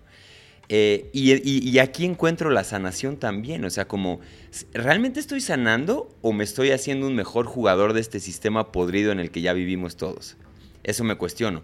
Y desde ahí entonces la pregunta es, eh, ¿cuándo para uno de sanar? ¿Cuándo termina uno de sanar? ¿Cuándo estamos dados de alta en ese mundo y podemos seguir yendo al supermercado y haciendo las barbaridades que hacemos, ¿no? ¿Dónde ubicas tú este punto en donde una persona puede ya dejar de sanar? Muy, muy bueno, tío. Es que tocas muchísimos palos, o yo percibo ahí muchísimos palos, porque eso, es sanar es otra palabra talismán, como diría López Quintas. Otra palabra que, wow, cambiar, libertad, orden, sanar, meditación, yoga, son todo palabras talismán que son incuestionables, que son verdad y que nos atrapan y nos fascinan y queremos eso, tío. Y eso es lo que nos falta, ¿sabes? Entonces, en realidad, es, que tú lo has dicho muy, muy, muy bien. Hay mucho trastorno por, y lo estoy viendo y lo percibo, por adicción al desarrollo personal. Si al final somos un sistema nervioso, tenemos un límite. No podemos desarrollarnos más, tío. O sea, la sergidad tiene unas costuras, tío. Tiene una, tiene una amplitud, tiene, una, tiene un diámetro, tiene una... ¿Sabes? Ocupa un espacio X, un lugar X en el espacio. Entonces no puedo ampliarme más. Llega un punto en el que no puedo ampliarme más. Em, entonces tiene un límite, obviamente. Para mí, mientras podamos estar más o menos tranquilos, más o menos podamos ir a trabajar, más o menos mantengamos una red de apoyo, una red de seguridad, tengamos amigos, la familia cerca, podamos tener alguna relación con alguna chica, alguna pareja, algún matrimonio, lo que cada uno quiera. Y más o menos podamos desarrollar nuestra vocación, manteniendo las funciones vitales básicas estables, como es el comer, el descansar y todo eso bien, no necesitamos sanar, tío. ¿Qué? ¿Sanar el qué? El haber vivido el pecado original de la vida. otra vez culpa, tío, ¿sí? Entonces, llegará un momento en el que si he trabajado mis traumas de la infancia, que tenemos muchos, o hemos tenido muchos, muchos, hay, gente que no, yo no, los, yo no los conozco, pero hay gente que no, eh, y hemos trabajado los, los duelos que van a venir y que vendrán, no vamos a mejorar nuestro karma en una vida futura de reencarnación. Eso es especulación.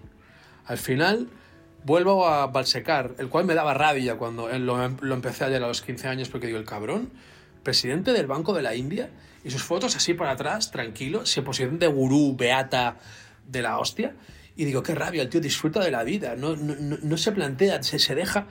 Y claro, te das cuenta de que eso llega cuando has intentado controlarlo y cambiarlo todo.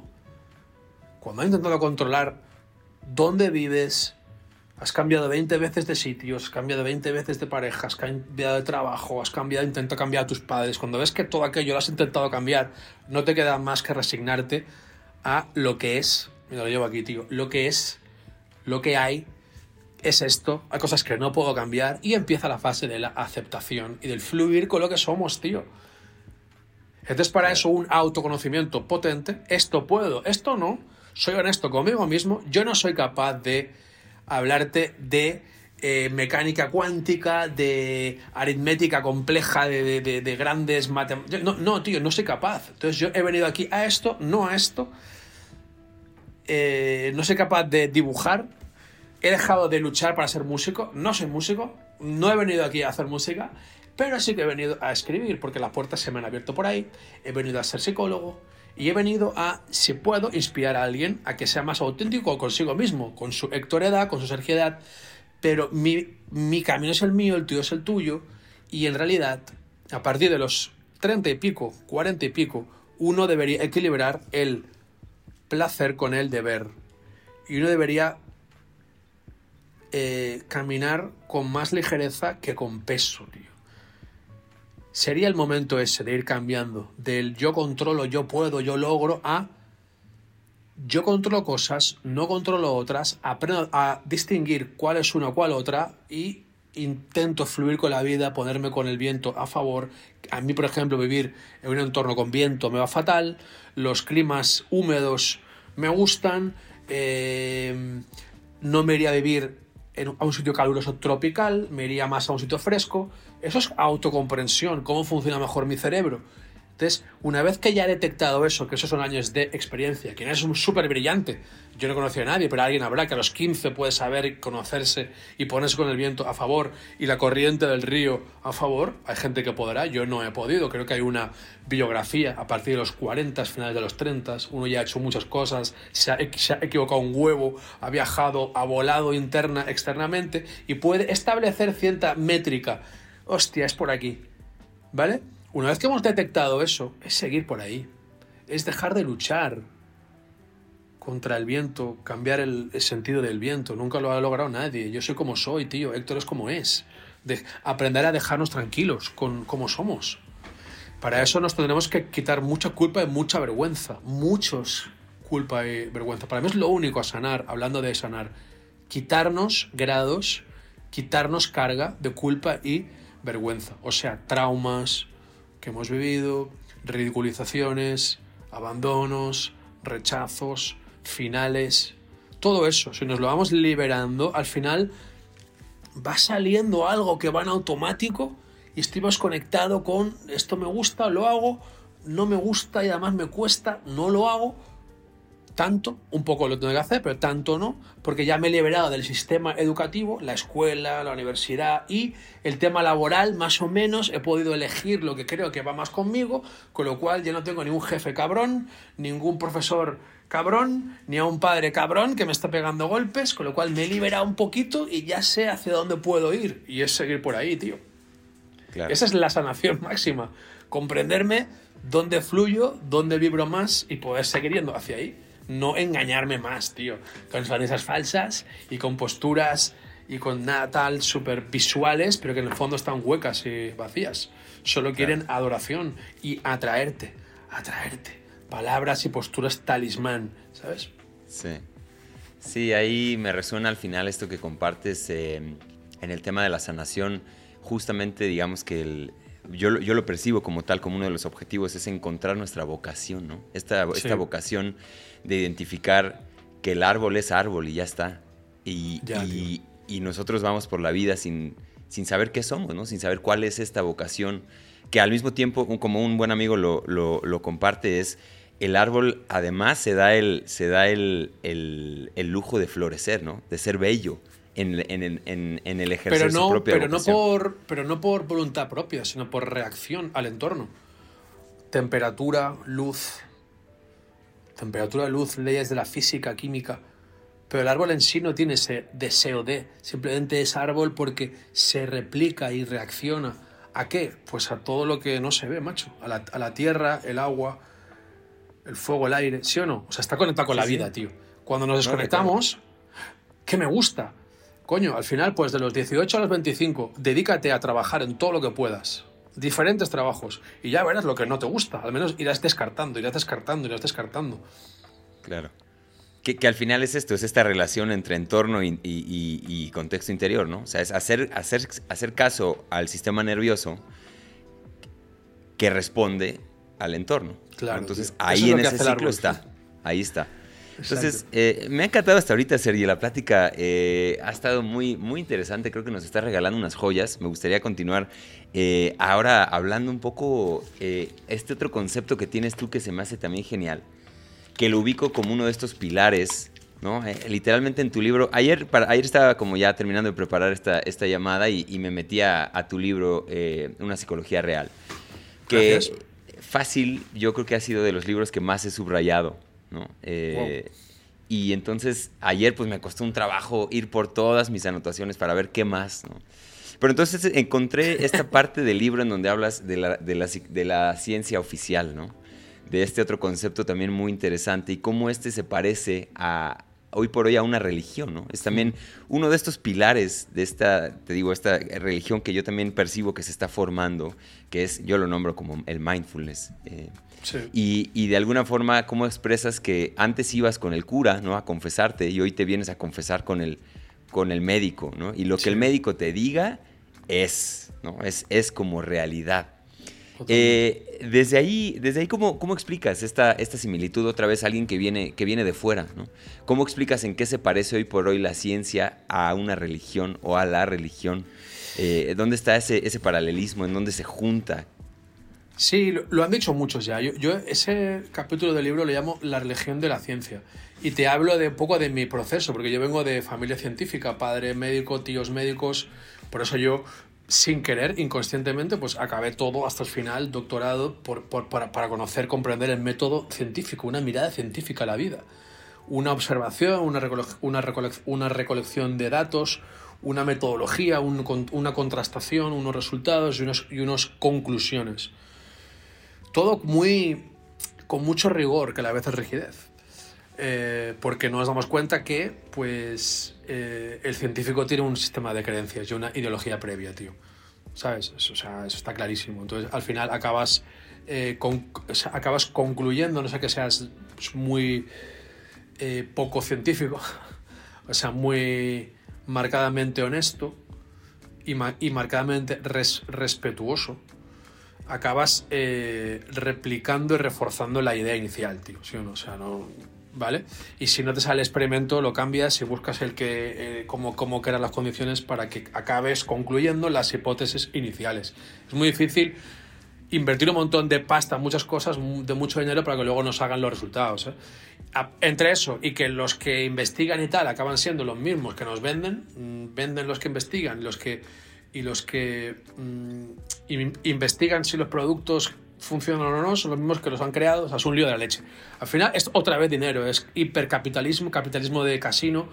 No soy anticapitalista, es lo que hay, es lo que, ha- es lo, que- es lo, es lo que ha tocado, es una consecuencia de, de- de otros sistemas que han ido peores aún, pero claro, llega un punto en el que tenemos que cuestionar a la ciencia. Y se ha visto con el COVID, tío. ¿Tú te has vacunado? Sí, yo sí. Vale, yo no. Yo no, yo no, pero por múltiples motivos. Primero porque mi estilo de vida, yo ya estaba viviendo, trabajando online. Entonces yo, yo estaba como una vida mo- monástica, ¿no? O sea, estaba en mi casa, en tal, ¿vale? Y segundo porque eh, no estaba en contacto con mucha gente, no viajaba, ¿vale? O sea, algo de, de responsabilidad tenía. Nunca he dicho si estoy vacunado o no, nunca. O sea, no he hecho apología de sí o del no. He sido respetuoso con la gente que lo hace, lo comprendo. Hay gente mayor, hay gente con problemas de enfermedades previas, hay gente con mucho miedo, hay gente muy programada que ve mucho los medios de comunicación y merecen mi respeto sus, miedos también, ¿vale? No voy a ir yo de iluminado, ¿no? Y también con la gente que no comulga con eso, chapeado, no he hecho una, religión de eso. O sea, he permitido, desde mi desde mi púlpito que yo pequeño que tengo, he permitido que la gente haga lo que quiera. No, no he condicionado ni he hecho sentir culpable a nadie por sus decisiones. Sin embargo, la ciencia ha marcado y ha tenido claro cuál era el objetivo. Y era dogmatizar el único camino que había y la única verdad y era hay que hacer esto, vacunarse tal y cuántas veces tal, sin haber demostrado nada de nada previo de que eso funcionara, de que eso tomando eso o inyectándose eso no contagiaras, no ta ta ta, y al final ha sido un pequeño desastre en la que hay mucho más tumores, mucho más trombos, mucho más infartos, mucho más ictus que antes que el confinamiento. Entonces, viendo y dándonos cuenta de todo eso, eh, al final nos hemos dado cuenta que si antes estaba la Inquisición, pues ahora es la ciencia oficial. No estoy en contra de la ciencia, no estoy en contra del método científico, no estoy en contra de que la ciencia sea una manera o un, un mecanismo, un modo de comprender y de verificar la realidad, o sea, lo que observamos, lo que nos hemos dado cuenta, y de saber leer lo invisible, o sea, saber leer, eh, saber, saber predecir, o sea, lo veo increíble, me encanta, pero no es ni el único método, ni el único modo, y acaba siendo pues como fue la iglesia cuando tuvo el poder y es prohibiendo todo lo otro que no fuera que no saliera de ahí. Entonces al final la ciencia oficial el oficialismo el cientificismo es solo esto funciona o sea lo que no es científico lo que no ha sido comprobado en el científico es falso y eso es lo que me parece triste y me parece grave, ¿sabes? Porque ahí se genera lobby, se genera poder y se genera gente muy, muy, muy por encima, con mucho, con mucho dinero, con mucho poder, que acaban comprando los medios de comunicación y, acaban construyendo un mundo con único, con un único pensamiento. Y eso es lo terrible, tío, eso es lo traumático, eso es trauma puro. Eso es culpabilizar la diferencia, culpabilizar al raro, tío, y culpabilizar la libertad, macho, de expresión y de pensamiento. Y eso es lo que ha acabado haciendo la ciencia. Porque, bueno, porque son los, son los dueños, la, la ciencia son son las farmacéuticas, tío, son los que no tengo nada en contra, coño, tampoco, ¿sabes? Pero es el exceso de, es un problema de grado, de grado de poder, no de naturaleza. Siempre va a haber un, poderoso, siempre va a haber un apoderado, siempre va a haber eh, uno arriba y otro abajo. El tema es el nivel de opresión. Claro. Sí, en ese, en ese tema es, es eh, cómo, lo presenta también la ciencia, ¿no? Es, eh, esto es así porque es así. Y es, no, hay una correlación entre tal y cual variable, pero nunca salen con esa nota porque eso no vende, ¿no? Entonces es, es, desde, ahí, desde ahí también es muy rapaz eh, la comunicación en ese, en ese mundo porque pues sí, ellos necesitan sacar estas verdades absolutas, ¿no? si te vacunas, te va a ir mejor. A ver, ¿cómo, no? Yo estoy vivo, tío. Yo, soy, yo estoy vivo. Yo no me he vacunado, lo digo aquí. yo estoy vivo. Eh, no estoy en contra de las eh, vacunas, pero no me apetecía por mi estilo de vida, por mi edad, porque siempre he estado muy sano, porque no he tenido enfermedades ni fiebre durante hace 25 años, porque me cuido mucho y porque no quería que lo iba a expandir a nadie, porque no estoy en lo social en, esa época, estaba muy encerrado y vivía un entorno más tranquilo. Entonces, como no me creí amenaza ni amenazado, dije yo no me voy a vacunar. Y al final cogí el COVID un par de veces, en 2022, ya cuando estaba de bajada, y fue muy light, tío, y aquí sigo vivo. Y ha habido mucha gente que se ha medicado a mi entorno, o sea, que se ha vacunado, coincide, no hablo de causa-efecto, ni de siquiera de correlación, pero coincide que le han pasado muy, muy, muy, muy mal por el COVID cuando la han cogido. La sintomatología fatal. Eh, no sé, y yo no, tío, he tardado, no lo sé. Con esto no estoy haciendo una religión de esto, ni un dogma, tío. Es mi caso. Esto no es científico, esto es una anécdota. No soy tonto. Sí. Sí, esa es una. Bueno, ahí pero yo cuidado, cuidado. No, no, no soy tonto, pero me conozco un poco. Entonces no necesito ni que el Estado, el gobierno, la religión y la ciencia oficial me digan qué posología tengo que tomar ni qué tengo que hacer. Sí les voy a escuchar, pero yo llevo viviendo dentro de mí mucho tiempo como para saber por ahí un tuyo que sí, por ahí no. Porque me recuerda aquello y siento que ya estaba ahí y aquello no me fue bien. Y eso es lo que, claro, eso es el conocimiento que tenemos cada uno de, de, nosotros mismos, claro. Claro. Sí, ahí en, en, ese tema muy particular de las vacunas, yo, yo opté sí por hacerlo. Por, de alguna manera, yo, bueno, la narrativa que creé en, en torno a esto, porque es, solamente eso, ¿no? ¿no? tengo yo ninguna prueba, ninguna certeza de que tomé la decisión correcta y al tiempo quizás que, quizá que, que lo dirá. Y al mismo tiempo no podemos hacer suposiciones porque no hay otro universo paralelo en, donde no, no, nos vacunamos, entonces no me estoy preocupando por eso. Pero al final eh, hay una confianza que a mí sí me llamó a entender que también la gente estaba muriendo, ¿no? De alguna manera la gente empezó a morir y, eso fue lo que nos alarmó. ¿Y en quién más voy a yo confiar si no es en mi propia especie? De alguna manera llegué a ese, llegué a ese punto, tío. y también seguramente por tu estilo de vida también.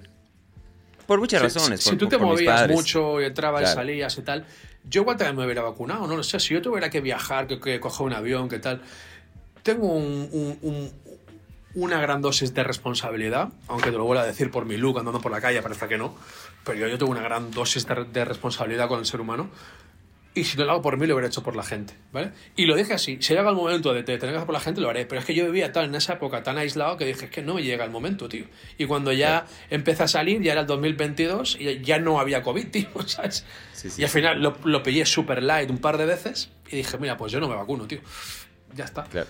Pero yo soy yo es, y es mi caso con mis circunstancias, no es la de mucha otra gente. Si tú, si tú tienes que trabajar y salir y coger el metro, lo entiendo, tío. Lo entiendo. Sí. Sí, y, también, bueno, entendiendo esto, ¿no? Ya para ir, digamos, acercándonos a, al bloque, de los bloques finales de esta llamada que te digo que para Estoy disfrutando mucho, Héctor, tío. No sé si la audiencia, tío, lo hará, pero estoy disfrutando mucho. Me siento cómodo, tranquilo, estoy de vacaciones. De Estoy muy tranquilo, tío. Encantado de, haberte agarrado en este. sí, ¿no? Y en esta etapa de, vacación que también de, cierta forma cambia la vibra, ¿no? Cambia la energía de, esto.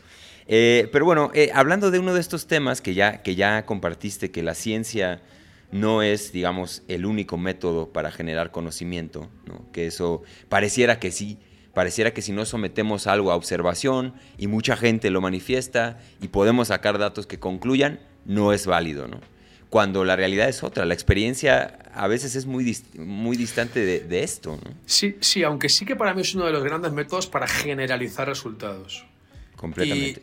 claro, para eso sí. Y para sistematizar patrones, sí. O sea, es válido para muchas cosas. El tema es que en la vida no es solo materia, tío.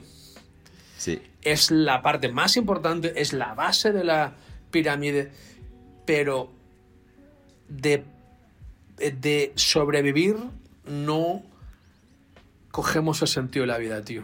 Solo, de sobrevivir, macho. Ya hemos pasado la edad media, tío. ¿Sabes? Ahora necesitamos el prosperar, el comprender, el conectar, el llegar más arriba, el... ¿Sabes? Entonces, con eso la ciencia está muy verde. Va siempre por detrás de la intuición, del impulso de quién, de la gente que ha llegado a las experiencias cumbre y ha vuelto.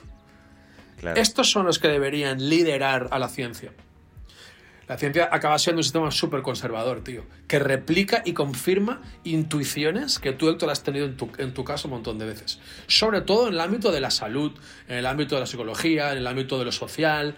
No hablo de la, de la ciencia esta dura, de la física, de la, de la, de la, de la química, de la matemática. Eso no, tío, eso, es la, eso son eh, palabras mayores, pero la ciencia eh, que se llama ciencia y no es tan, y no es tan científico como es de lo, de lo humano, tío, eh, deberían ser la intuición y las anécdotas la que deberían liderar todos esos grandes estudios, porque al final te da un poco de risa cuando llega a, conclusiones. No, sé qué conclusión llegó la ciencia de que tomar tantos cafés al día te eh, aumentaba los niveles de ansiedad. Y digo, pero joder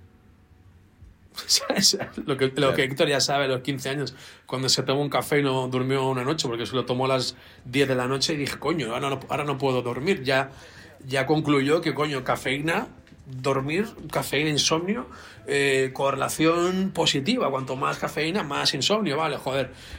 Pues la ciencia estaba todavía confirmándolo ahora hace poco. Digo, joder, vale, o sea, ok, pero no hace falta, tío. Vamos a irnos por otros lados, macho a avanzar, no a confirmar, a avanzar, tío, la especie humana. Claro. Sí, y es, se da tanto ahí como en estas otras cosas, que es un poco mi bronca con, el método, ¿no? Que muchas veces descarta la anomalía. La anomalía también esconde información, ¿no? Y, la siguiente línea de investigación, de hecho. Esconde la siguiente línea de investigación. El futuro, tío.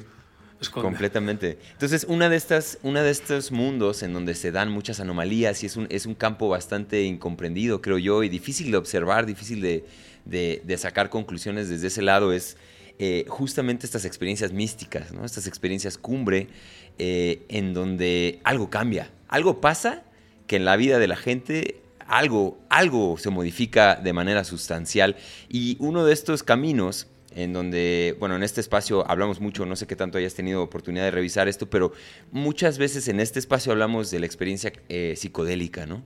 Y, es un punto que no quería yo dejar escapar. Eh, para platicar contigo, porque bueno, yo de inicio te encontré por eso, ¿no? Por esta búsqueda que estaba haciendo y esta, eh, este intento por minimizar, digamos, los riesgos, por minimizar el dolor, ¿no? El sufrimiento que esto puede detonar, que es bastante también, no es un camino en donde uno cae sobre algodón, no es, no es, no es tan bonito como lo pintan, pero de alguna manera sí mi vida percibo que cambió.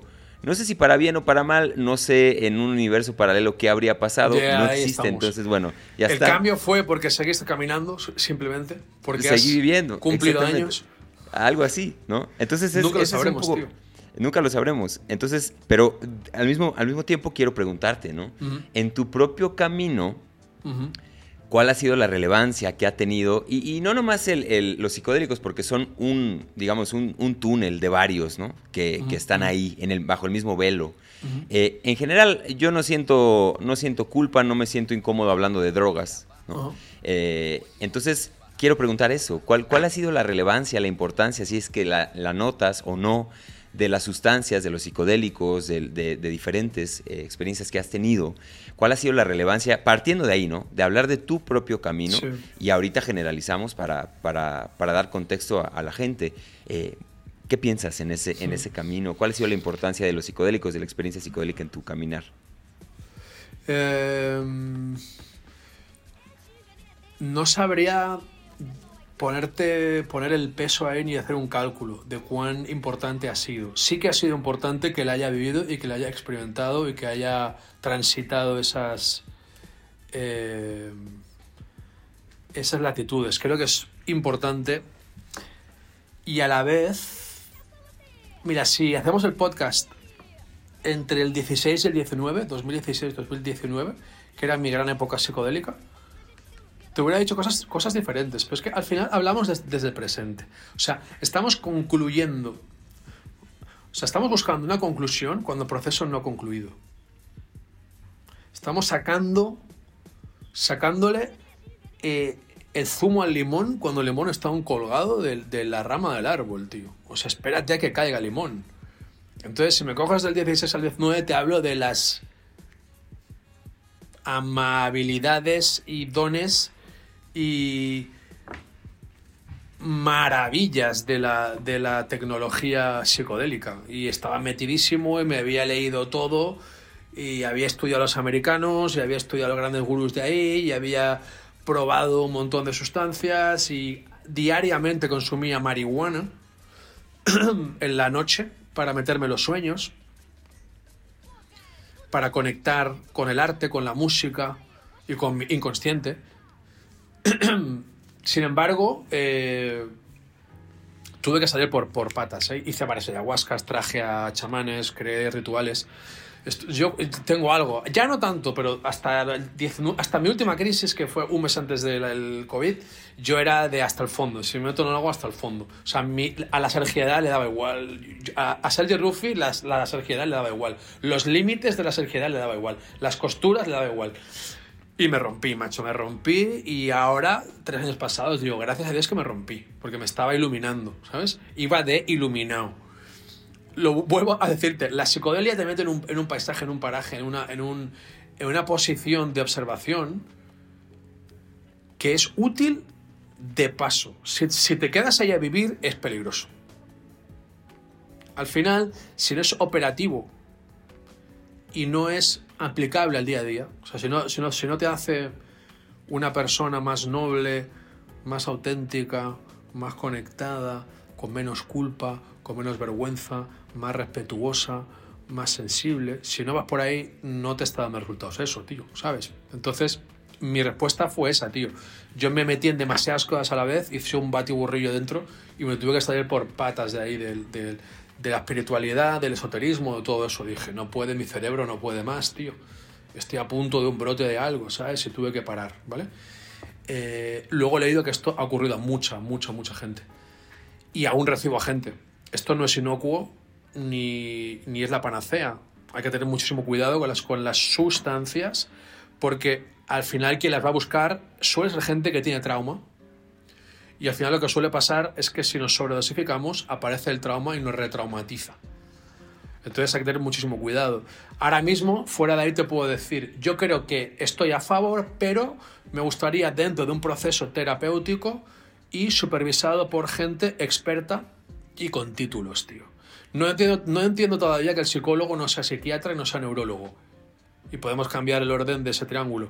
Y podemos eh, añadir ahí que el chamán no sea psiquiatra y no sea, y no sea psicólogo. Que el... Eh, así, así podemos ampliar el... ¿Sí? O sea, hay que tener muchísimo cuidado con, con, con, estas sustancias, darnos cuenta que quien las promociona, las vende y tal, es otra vez la máquina, eh, que se han medio legalizado en muchos sitios, con lo cual los medios de producción acaban siendo de grandes magnates y los que son los mismos que tienen los medios de comunicación y acaban hablando de que es lo mejor, de que la marihuana no tiene efectos secundarios, de que no puedes morirte de un mal viaje de LSD. Mentira, tío. Lo he visto en consulta lo he visto en gente, yo en ceremonias, me ha venido gente y yo lo he vivido un poco también. O sea, te puedes volver loco, tío.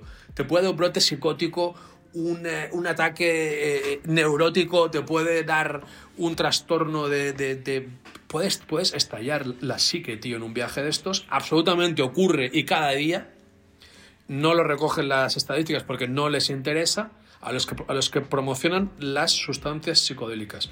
Pero sí que puedes quedarte, sí que puedes morirte, puedes morirte en vida, tío. Quedarte en un psiquiátrico internado durante 40 años, toda, toda tu vida, con una esquizofrenia, tío. Y esto lo he visto, tío, ¿vale? O si tienes suerte, con un TAG, un trastorno de ansiedad generalizada. O si tienes suerte, con una despersonalización, tío, ¿sabes? Con, una, con un trastorno de, de no adaptativo, de desadaptación al entorno, tío como mínimo, ¿sabes? Si no es con un síndrome, un, un, un, eh, tras, un trastorno bipolar, que también he visto tras, tras ingestas masivas de LSD y de tal. O sea, se ven locuras, tío. Esto no es inocuo. Esto deja marca a la psique, tío.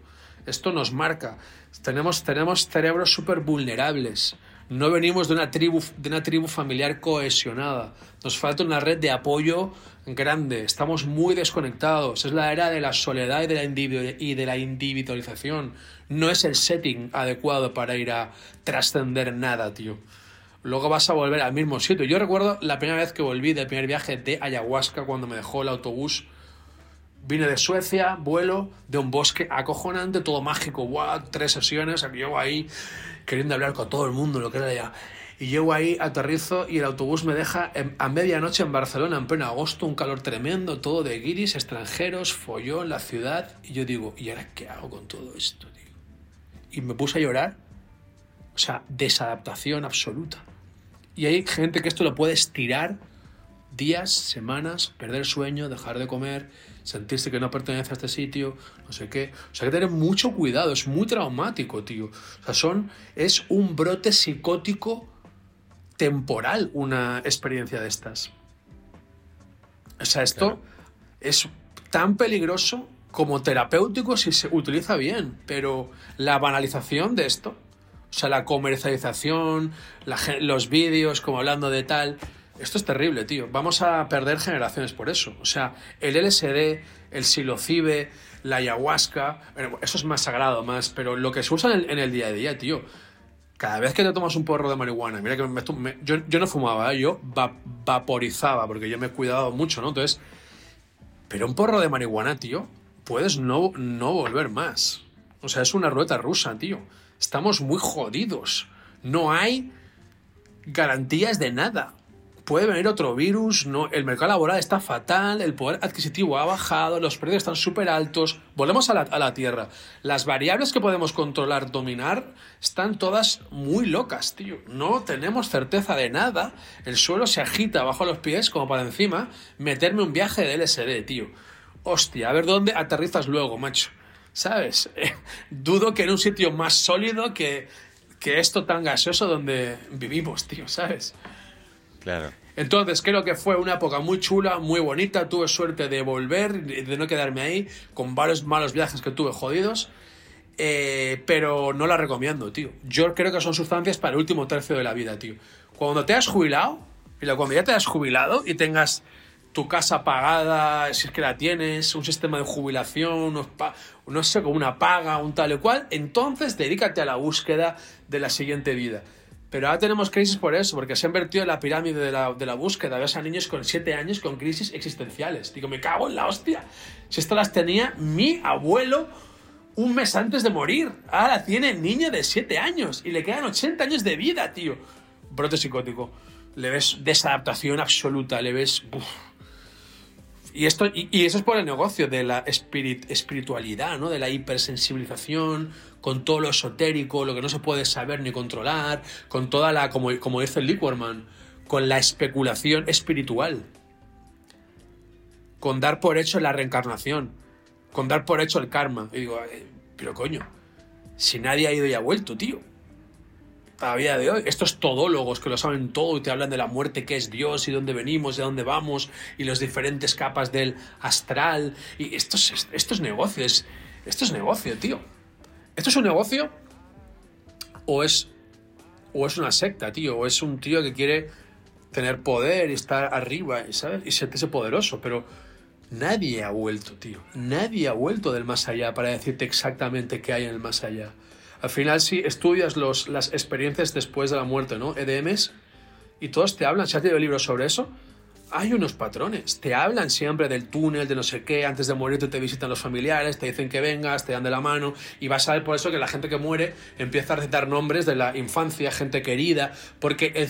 ¿Pero eso qué es? ¿Que existe algo fuera de nosotros, otra dimensión? ¿O es realmente que el cerebro, el inconsciente colectivo, algo cultural, se también como, eh, como es sabio, ¿no? El sistema nervioso se predispone a morir y por lo tanto se reactiva unos resortes inconscientes que te hacen y te llevan a una muerte amable y tranquila. Y es algo simplemente neurofisiológico, no hay nada esotérico y mágico.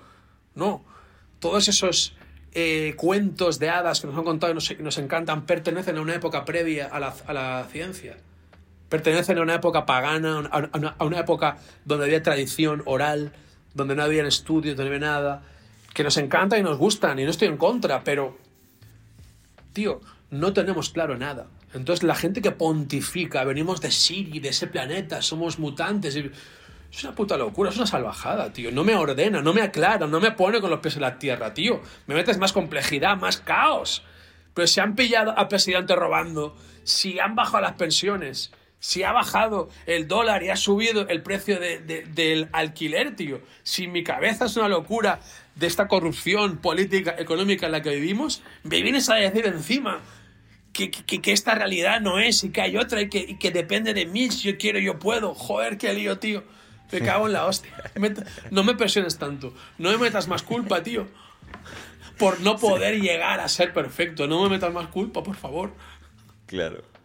Sí, es una respuesta muy amplia, muy completa la que, la que das. Eh, Lo siento, me explayo, me cuesta. No, me gusta, me gusta, me encanta, me encanta, me encanta, me, fascina, me, encanta porque es eh, en general un, color de respuesta muy hacia lo terrenal, ¿no? Hacia, ver, no nos rompamos más, que ya estamos bastante rotos, ya estamos bastante confundidos y estos vehículos tienen el potencial de llevar tu confusión a otro nivel, a otro...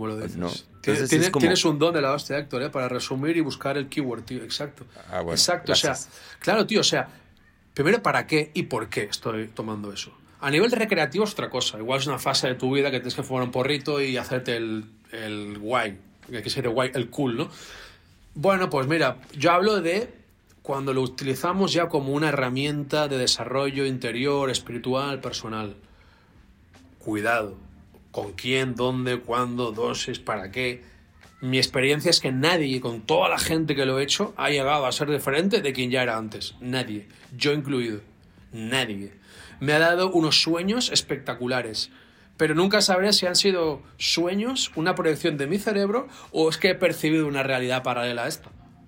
Nunca lo podremos saber. Esa es la, la eterna pregunta. ¿Existe algo fuera de mí o yo lo creo todo? ¿Sabes? Claro. Entonces, esa pregunta, si te metes mucho ahí, ya estás en un brote, tío. Estás perdiendo la realidad, estás, estás, perdiendo la tierra, te vas a las nubes, tío. Uf, yo he visto gente que no ha bajado de, de, viajes, de viajes de horas, y no ha bajado 7 horas, 15, 21, el chamán ahí, 24, 26, vamos a llamar a la ambulancia, 27, 30, pum. Es complicado, nunca sabemos qué cerebro nos encontramos ahí, qué traumas lleva esa persona dentro, qué dolores, qué represiones lleva. Entonces hay que tener cuidado como mínimo, cuidado. Claro.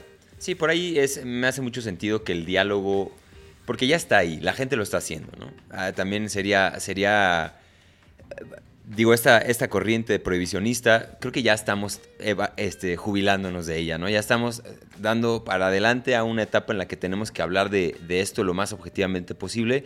Y creo que no hay otro discurso más objetivo que la reducción de riesgos, ¿no? Es, eso es como de lo que deberíamos de estar hablando, es, ese es el tema, ¿no?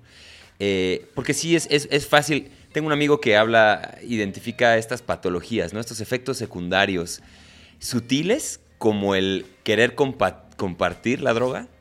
O sea, salir de la ceremonia de ayahuasca tratando de invitar a todo mundo, ¿no? Yo, yo lo hice, es, eso, es, claro, Esa es una patología, ahí, es, ese es un efecto secundario. Perder, per, perder la ambición, digamos, económica, material, ¿no? Perder no, esta... Eso, no. es, eso es bueno, ego. Eso es ego bueno. espiritual, ¿sí o no? Yo, sí, yo he sí, trascendido las necesidades de mis cinco sentidos, con lo cual ya vivo del prana y no me dedico a nada. Hostia, es complicado, pero lo, lo he visto, es complicado. Claro. O sea, yo me refiero a también si, por ejemplo, tú ganas tanto dinero, decir, no, yo ya no necesito tanto, le bajo a la ambición, tenía una empresa, ya no quiero emprender. Bajar también esa ambición es, una, es uno de estos efectos secundarios que también tiene esto, ¿no? Que como dices, también hay que resolver, hay que resolver la vida, hay que resolver en dónde nos vamos a morir, en dónde vamos a hacer un peso o, o vamos a poder sostenernos, ¿no? Y al final a mí me gusta mucho este concepto de ecología, ¿no? Eh, ecología entendiendo como este sistema que nos mantiene, ¿no? que nos puede mantener. Justamente a veces estas herramientas o ve vehículos son lo más antiecológico que hay porque rompen, rompen el sistema. ¿no? Dejas de ser tú, te dejas de relacionar con la gente, sales de tu trabajo, todo lo que eras se desbarata. Totalmente, y ahí hay un, tío. Ahí hay Totalmente, riesgo, ¿no? tío. Y tiene que ver con la dosis. La dosis la ha creado, en realidad, el que descubrió eso o se lleva mediante tradición. O sea, no nos tiene en cuenta nosotros. No, no tiene en cuenta la hectoredad ni la, ni la sergiedad. O sea, yo, si la chamana me hubiera metido, no me hubiera metido en el, en el, primer viaje, el basazo que me puso, me hubiera ahorrado un tercio del sufrimiento que viví masivo, que luego se me replicó, un sufrimiento, una ansiedad, un, un brote ahí de, de todo, que luego fue bellísimo todo. Pero yo, coño, ¿por qué no puedo tomar un tercio del vaso e ir despegando suavemente a mi dosis y a mi ritmo. En el día a día, lo que nos hace estar más en contacto con la Tierra es llevar nuestro reloj biológico en orden, tío, nuestros biorritmos que los marque la naturaleza. Entonces la naturaleza está en conexión con nuestro corazón, con nuestro pulmón, con nuestro intestino, con nuestra frecuencia cerebral. O sea, entonces, si en realidad, oye, chamana, eh, ponme, un, ponme, un, tercio. De momento con un tercio tiro. No, tienes que tomarte uno entero. ¿Por qué? Porque, porque era así para todos. Hostia, eso es un agravio al ser. Claro. Es, una, es un agravio. Puedo llegar al mismo sitio subiendo lentamente la escalera, peldaño por peldaño. Si subo de 6 en 6 pegando saltos, me voy a pegar una caída hacia atrás de la leche, que es lo que nos ha pasado, nos pasó a todos y por los que hemos sufrido demasiado o más de la cuenta. Claro. Ahora, para, para, salir ya de este tema, eh, creo que con mucha responsabilidad hemos compartido esto, ¿no? Bueno, creo que ni siquiera hace falta decir que no invitamos a nadie a hacer esto porque ya lo hemos dejado claro en este, en este intercambio, pero eh, desde tu óptica como psicólogo, como terapeuta, eh, como compañero de viaje de las personas, eh, ¿en dónde sí ves un potencial de esto? porque también creo que hay algunos beneficios, ¿no? Si hay un riesgo tan grande es porque hay un retorno, ¿no? En este riesgo siempre hay un, retorno eh, latente.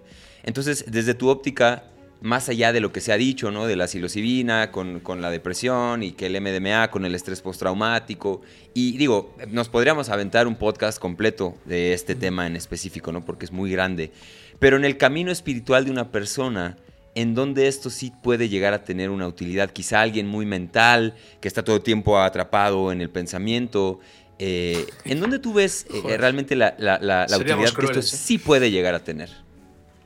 Mira, yo aquí el maestro zen más importante en España, porque es el primero que trajo el budismo zen, creo, y, o él lo dijo, creo, que es Dokusho Villalba. En los 70 introdujo el zen en España y a día de hoy sigue. Y el libro que yo cogí en el 98, cuando tuve mi crisis aquella con el jefe, era un libro de él. Presente eterno, creo que se llamaba así, o siempre eterno, bueno, no, no, sé. Y él, después de una toma de LSD, se hizo monje, se metió en el Zen, en el budismo, y hizo de eso su vida. Comprendió esa alteración de la conciencia, se observó y dijo, wow, wow. Eso le dio una ventana, le dio su vocación y su sentido de vida, tío. ¿Sí? Lo que pasa es que el, cálculo, a, grosso modo, el ratio incluso, entre a quién le ilumina y le hace encontrar su vocación y a quién le, con suerte, le dejan en el mismo sitio, es abrumador. Es un 1 por 100.000, un millón. O sea, Docus Villalbas hay uno. Al resto, como suerte, te dejan en el mismo sitio. A otros te mete unas expectativas que no vas a poder cumplir nunca. Y es el amor, tío, amar. El amor es lo más importante, tío. Los Beatles, All you need is love. Tenían verdad, tenían razón. Eso es el, es el, es el amor, ¿sí o no? Y es sentirlo, wow. Y tu madre, mi madre, perdona a mi padre y gracias, ¿sí o no? O sea, la gratitud, el perdón, el disculpas, todo eso biográfico que te pasa. Pero después en el día a día no sé qué tanto es aplicable, tío.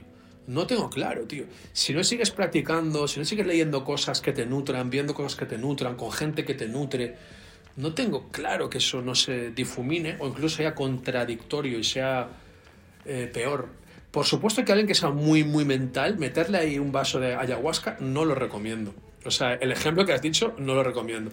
En un proceso terapéutico, en un proceso terapéutico con psicoterapia profunda, biográfica, y con el mismo psicólogo metido, una toma, una sustancia, un MDMA, una ketamina, un no sé qué, puede caber perfectamente. Aquello de el maestro interior, el, deja que tu maestro interior, ¿no? Que se hace en los retiros de ayahuasca o de, o de bufo o de tal. No existe eso en, en Occidente. No tenemos un maestro interior. Tenemos una máquina de medios de comunicación, tenemos una, una máquina de distracción, no, no, tenemos un maestro interior, no vivimos las montañas conectados con los ritmos circadianos, no, es mentira. Entonces, si tú a 12 personas esperas que eh, les visite el maestro interior y le recoloque su psique, yendo, nada, no existe, tío. O sea, eso va a pasar muy poco. Y yo te digo porque he estado en muchas ceremonias y he llevado a chamanes y luego he preguntado, he hecho seguimiento.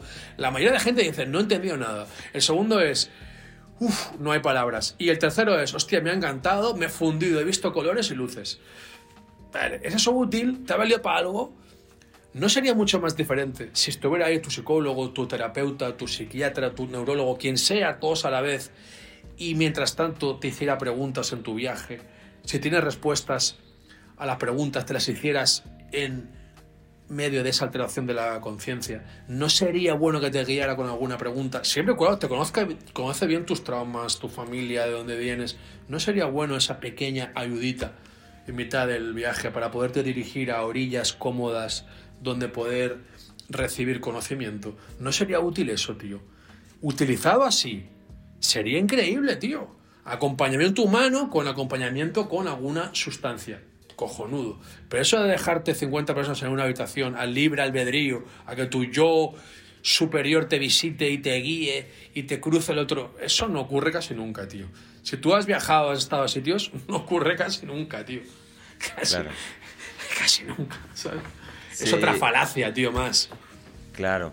Sí, es esta. eh, Yo cuando, cuando fui a esa primera ayahuasca, que, que es la que te compartía ya, digo, eh, terminando casi con lo, con lo que iniciamos, yo hoy por hoy me cuestiono qué tanto fue la ayahuasca o qué tanto fue este libro, ¿no?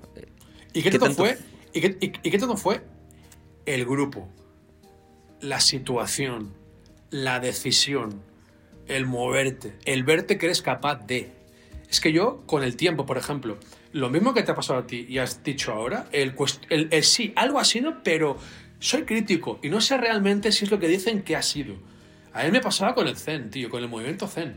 No sé si fue la meditación o fue que había un grupo y un entorno, un dojo y una shanga, un grupo, y era la reunión, o sea, lo social, lo que me hacía también, lo que hacía que la meditación me funcionara. ¿Sabes? O sea, no es el zazen, o sea, no es la, me- la meditación, o sea, no es el vaso de ayahuasca, sino es todo lo que pasa antes, durante y después, que es más bien poco en el antes y en el después. Por eso yo intenté con el vídeo, aquel que hice, si podéis, haceros una lectura de carta astral para saber un poco, entrar un poco en lo que sois, si podéis, ese libro, si podéis, porque así hay una sensación más de proceso interior, Claro. ¿sabes? Sí, sí, sí. Sí, es, más, es el protocolo, es, es- es todo el, el- el paquete completo, no, no, no, no nada más. Que debe ser individualizado el protocolo, Además. no protocolizado. Vale la, Claro. la- la redundancia. O sea, si lo que nos ha enfermado es el protocolo de la cultura oficial, tienes que estudiar tantos años en la escuela, tantos aquí, luego un máster, tienes que ganar tanto. Si estás enfermo, tienes que tomarte esto a estas dosis. Tienes que, esto es el amor, esto es tal. O sea, si nos han protocolizado todo, no vayamos a un sitio donde nos van a liberar y todo lo mismo. Todos una copa, todo. No me jodas, tío. Que yo peso 90 kilos, aquel pesa 50 y yo soy muy sensible, aquel no lo es, eh, yo soy hombre, ella es mujer. Todos lo mismo, hostia. Claro. Salvajadas, tío. Y todos, cuando te acabes, te marchas de aquí a tu casa. Y digo, me han quedado 200 preguntas que, preguntar y mi maestro interior me las va a resolver. Si mi maestro interior, ¿qué es? La, el, el vicio que tengo de ganas de, de... Uf, qué lío llevo, tío. O sea, esa es la mayoría de gente como sale de ahí. ¿eh? Claro. Completamente. Y ante la duda, paz, hermano, amor, paz y hermano, amor. Que era lo que yo ya hacía a los 18 años con las veladas de MDMA en las discotecas. Eh, buen rollo, hermano, buen rollo. Me abrazaba la gente, buen rollo, hermano. Digo, si esto lo hacía yo a los 20 años en las discotecas, tío. En los afters, en las raves. Hermano, buen rollo, paz, tal. Y, lo cantaban los Beatles, tío. Me cago en la hostia. Si lo dijo Bob, Bob Marley, joder. Y para esto me he metido este viaje que casi me muero, tío, ¿sabes? De acuerdo. Oye, ya para cerrar esta última que sí, no te, no te quiero dejar ir sin preguntarte. Pregúntame, eh, tío. Esta, tú has compartido también que tuviste una experiencia que te llevó al límite, ¿no? Con, con los viajes astrales, con, Sí. con- con esto que te dejó mal parado. Ah. Eh, desde ahí, ¿qué, qué viste? ¿Qué viste que te espantó? ¿Qué viste que te, que te tocó? ¿Qué viste que, que te...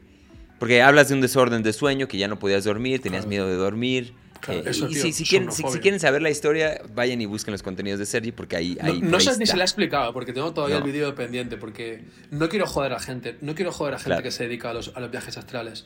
Ok.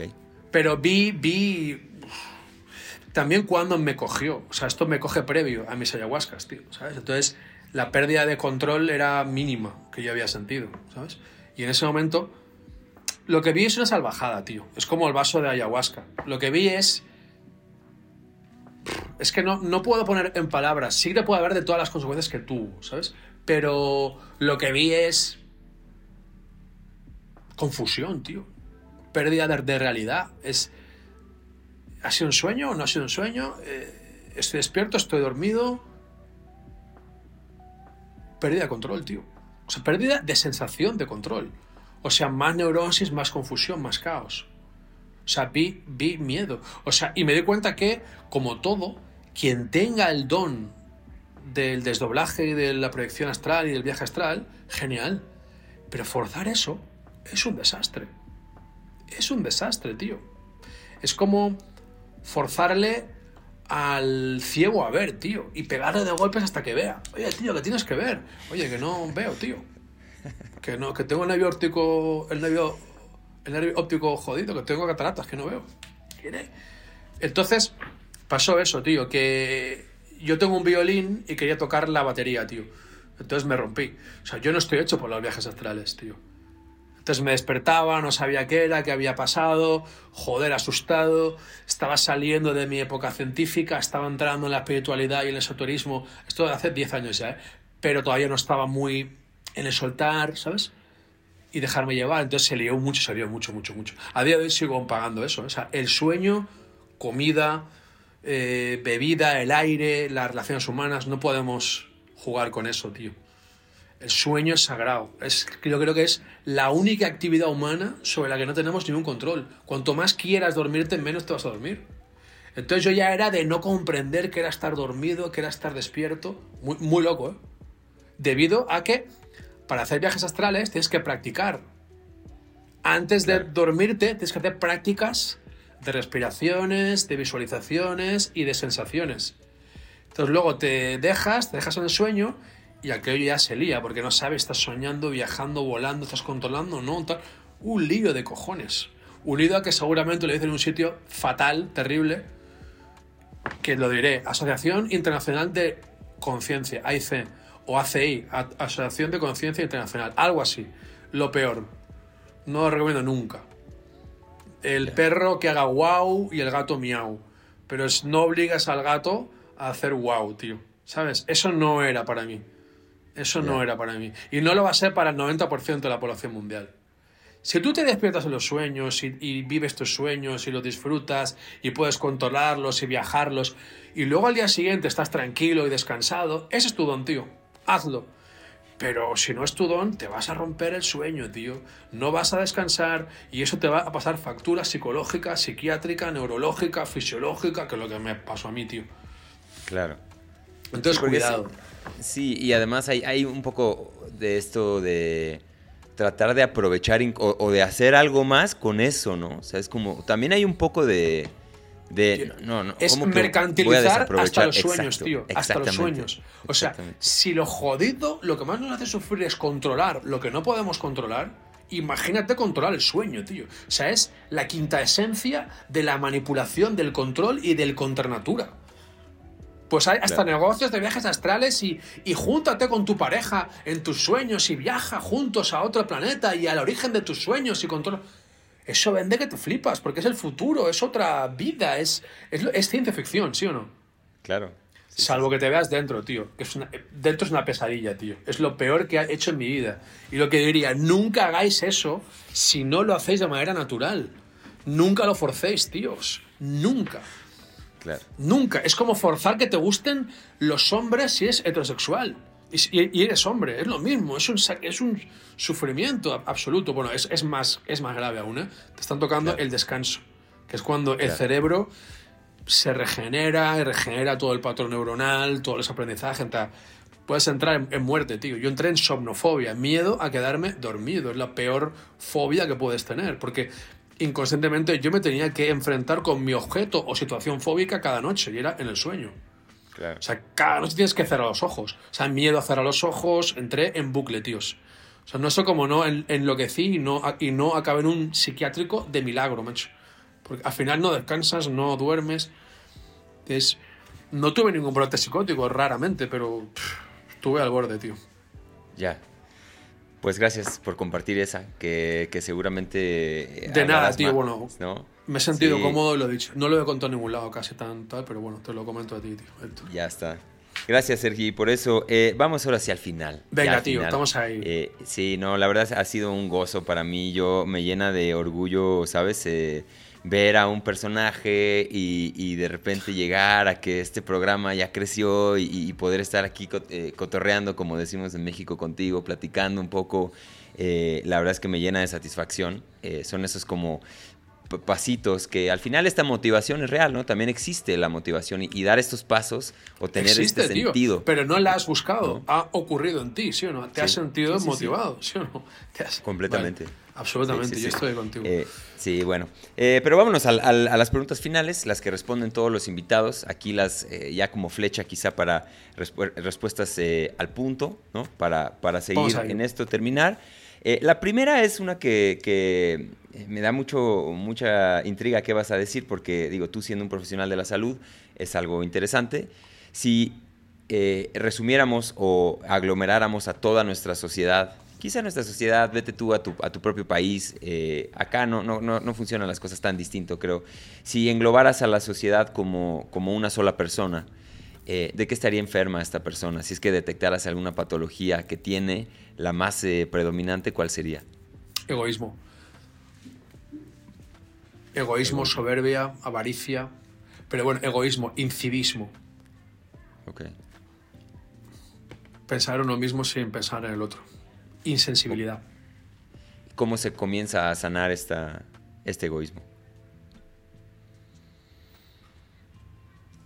La verdad es que viviendo cosas difíciles, tío. Si no, no sales de tu cáscara, macho. O sea, la empatía nace cuando has vivido lo que la, la otra persona te está explicando. Con lo cual tienes que experimentar cosas difíciles, tío. ¿vale? Entonces tienes que salir de tu casa, de tus puertas, de tu mente. Te va a llegar, pero viendo poco la tele, viendo poco los medios de comunicación oficiales, yendo más a la naturaleza, comprendiendo los animales, viviendo con un animal, con dos, viviendo cerca de la naturaleza, mirando a un pájaro, dándote cuenta que viven, respiran, sienten, no sé. Ok. Excelente. Nada que agregar a esa, a esa respuesta de la cura para el egoísmo. Eh, siguiente pregunta. Eh, hay un elemento muy que a mí me parece fascinante, ¿no? Esta, la importancia que tienen los mitos para el ser humano. Eh, vivimos, como me gusta siempre decirlo, vamos en una piedra volando a millones de kilómetros por hora en un lugar que no tenemos idea. Y ahí, en este elemento que es bastante irracional, ¿no? Es bastante incomprensible para nosotros, hay este elemento que viene como una luz, que son los mitos, que nos ayudan a uh, estar en calma, ¿no? Estar en paz y, no flipar de un eh, brote psicótico a cada segundo. Dentro de eso, bueno, los mitos eh, también presentan algunos riesgos, ¿no? Entonces, la pregunta va justo hacia ahí, es ¿cuál es para ti uno de los mitos más riesgosos que se cuenta la humanidad hoy por hoy. Quedamos como hechos que, que, no, están basados en algo no tan sólido y que es lo más peligroso. vale, yo, vale, yo iría. Si me pillas antes, te meto en la. En la, en la mitología griega, ¿vale? Pero no es útil. Voy a ir al día a día. El, el mito más grande es América. El dólar, el dinero, el sueño eh, americano. Ese es el mito más, más grande. Que el valor último es el dinero, el dólar. Que si tienes eso lo tienes todo. Que lo importante es el dinero. Lo único es importante, pero lo único. Y que para ello eh, ningún... O sea, que todo... O sea, que puedes, puedes justificar cualquier medio para llegar a ese fin. ¿Sabes? Eh, el turbocapitalismo, el neoliberalismo salvaje, el capitalismo de casino, la corrupción que va, que va con todo eso, ¿sabes? Es eso, tío. El mito número uno de derribar es el sueño americano, macho. El tengo que seguir emprendiendo, tengo que tener más, tengo que ganar más. Si gano más, seré feliz. The bigger, the better. The faster, the better. ¿Sabes? Siempre es el sueño americano, tío. O sea, y estamos súper conectados. Somos americanos, somos americanitos. ¿eh? Las series, películas, libros que hemos mamado de niños son americanos nos han, colonizado internamente, no lo podemos evitar, pero el despertar es darte cuenta que eso es un modelo, tío, de otros muchos que hay, que el dinero es importante, pero hay valores, tío, hay principios que tienen que ir al lado de ese dinero, tío. Sí, eh, todo ese bloque de, preguntas lo traía también, hablar de la cultura yankee, porque también eres muy crítico. Eh, decidí irme por otros lados, ¿no? Pero bueno, ya, ya dará para otros sí, Sí, ya haremos, ya nos hemos viendo. la vida es larga, tío. Sí, sí, falta, falta. Y, justo ese, coincido, coincido mucho con, eso, ¿no? Resuena muchísimo. Además, México siendo un lugar que pues estamos aquí mamando todo lo que nos dan, ¿no? Somos por ellos y para ellos, por muchas Calderilla, calderillas dan. Sí, es duro, es duro. Eh, y bueno, eso es el, mito, ¿no? El mito más, más peligroso que tiene, que tiene la humanidad hoy por hoy, el sueño americano. Me encanta esa respuesta. Claro, tío. Seguramente para los beneficios eh, no, seáis americanos, para las deudas seáis eh, mexicanos. México es nuestros hermanos y tal, ¿sabes? Para lo jodido, eh, una empalizada, ¿no? Para lo bonito que son los viajes, el turismo, ir a México, coger drogas de México, que todo eso, que las han creado ellos. Las, os las ponen a votos para, las, para consumirlas ellos, eh, México no, no, no, no, fuera, fuera México. O sea, lo de siempre, lo, lo que hace la banca, tío, o sea, los beneficios para ellos, le- eh, la deuda es del, es del pueblo, ¿sabes? Siempre hace lo mismo, los poderosos, ¿no? Un De poco. acuerdo. Sí, algo, algo que me pasó a mí eh, como efecto secundario de leer una psicología real en ese, en ese, en ese ámbito muy particular. El teatro, el gran teatro americano se llama. Así el, es el capítulo. el sí. capítulo. Yo dejé de leer autores americanos, eh, anglosajones en general. Sí, Dejé anglosajones, de- mismo, mismo gen, mismo, mismo Sí, gen. Lo dejé por un rato, dije, ¿sabes qué? Por más de que hay mucho, digo, seríamos eh, arrogantes. En realidad es eh, ¿no? calvinista, es Europa del Norte. Sí, El gen nace ahí y luego sea para allá, para Canadá, para, o sea, sea para todos lados. Pero es- nace, nace en Europa, ¿cómo no? O sea, tú Pero lo bueno, ves eso- en Europa, lo ves igual. sí. Pero dejarlo de lado, ¿no? Hay muchos autores eh, hispanos que, que dicen cosas muy interesantes eh, de otros lados del mundo. Podemos Muchos. voltear la cara y nutrirnos de otros lados. Pero bueno, eh, siguiente pregunta, mi estimado, mi estimado Sergi. ¿Qué consejo le darías a una versión más joven de ti en un momento que a lo mejor eh, lo pudiste haber necesitado? eh, como niño, como bebé, como adolescente, como adulto, ubica una versión de ti que pudo haber necesitado una palabra, ¿qué le dirías? Confía. Se me, han, humedecido los ojos, tío. Confía. Confía es una frase que me dijo mi madre en sueños, en una inducción que me hicieron. Y apareció por ahí y lloró conmigo, me, me abrazó, me pidió disculpas y luego me dijo, confía, cariño, confía. Y me lo he tatuado aquí, confío. Confío. Creo que te lo, lo- lo tengo en algún sitio más. Me lo he puesto más veces para que se me quede. Confío. En presente, confío. Confía, Sergi, confía, tío. Y luego evitaría los viajes astrales, claro. Pero, pero claro, joder, al final que he salido de eso, pues todo es guay, porque lo que me metió en eso es válido para ahora poder hablar desde aquí. De acuerdo. Nada que agregar a ese gran consejo. Eh, última pregunta, mi estimado Sergi. eh, ¿Qué es para ti? Digo, ya lo has dicho, lo has venido repitiendo y te lo agradezco en el programa porque me, gusta que le has dado este, este, esta personalidad a este espacio que hemos compartido, pero ¿qué es para ti vivir con los pies en la tierra? Qué pregunta buena, tío. Qué pregunta buena. Eh, cultivar los vínculos, tío. Eh, conectar con mis amigos, con la familia. No perder de vista a la gente que quiero. No aislarme mucho. No quererme muy por encima de nadie. ¿Sabes? Meterme en el día a día. Eh, saludar al camarero, decir hola al vecino.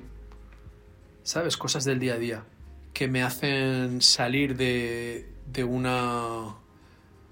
de un sitio donde me mete en mi mente inconsciente un montón de veces, que es la cueva, el centro, y acaba siendo en la cima, desde donde miras el mundo, si me despisto. Entonces, vivir con los pies en la tierra es volver al colectivo, tío. Volver al colectivo. Volver al colectivo. Como ambivertido que soy, no olvidarme que tengo que volver al colectivo hablar con gente con la que mi mente me dice, este pavo no me va a decir nada que no sepa. No, abrirme. Abrir y hablar con gente contraria a mis opiniones y abrirme, tío. Eso es vivir con el pie en la tierra. Abrirme a la crítica respetuosa y cariñosa y directo. No, no, nada de yo al crítico no le contesto nunca. Al hater no le contesto nunca, tío. Como decía Capote, creo, Truman, Capote a los críticos no hay que contestar, no hay que darle el placer de contestarles nunca, tío. Pues yo hago eso, pero si es en directo sí, y con cariño sí. Entonces eso es lo que me ata al momento presente. Mi perro, sacarle a pasear, darle de comer, verle que lo que él pide es lo básico. A través de sus peticiones y de sus necesidades veo las mías, tío. Recuerdo las mías, vuelvo a las mías. Ok. Pues nada que agregar a esa respuesta. Eh, ha estado exquisito este, esta plática. Estoy muy orgulloso de haber. Gracias, eh, tío. Muchísimas gracias a ti, sí. tío, por invitarme. Y la verdad, digo que no a casi todo el mundo, tío, porque no siento que tenga que decir mucho. Y he vivido tres años en silencio. Pero cuando me lo dijiste, dije, hostia. Tenía miedo de hablar solo de, de psicodélicos.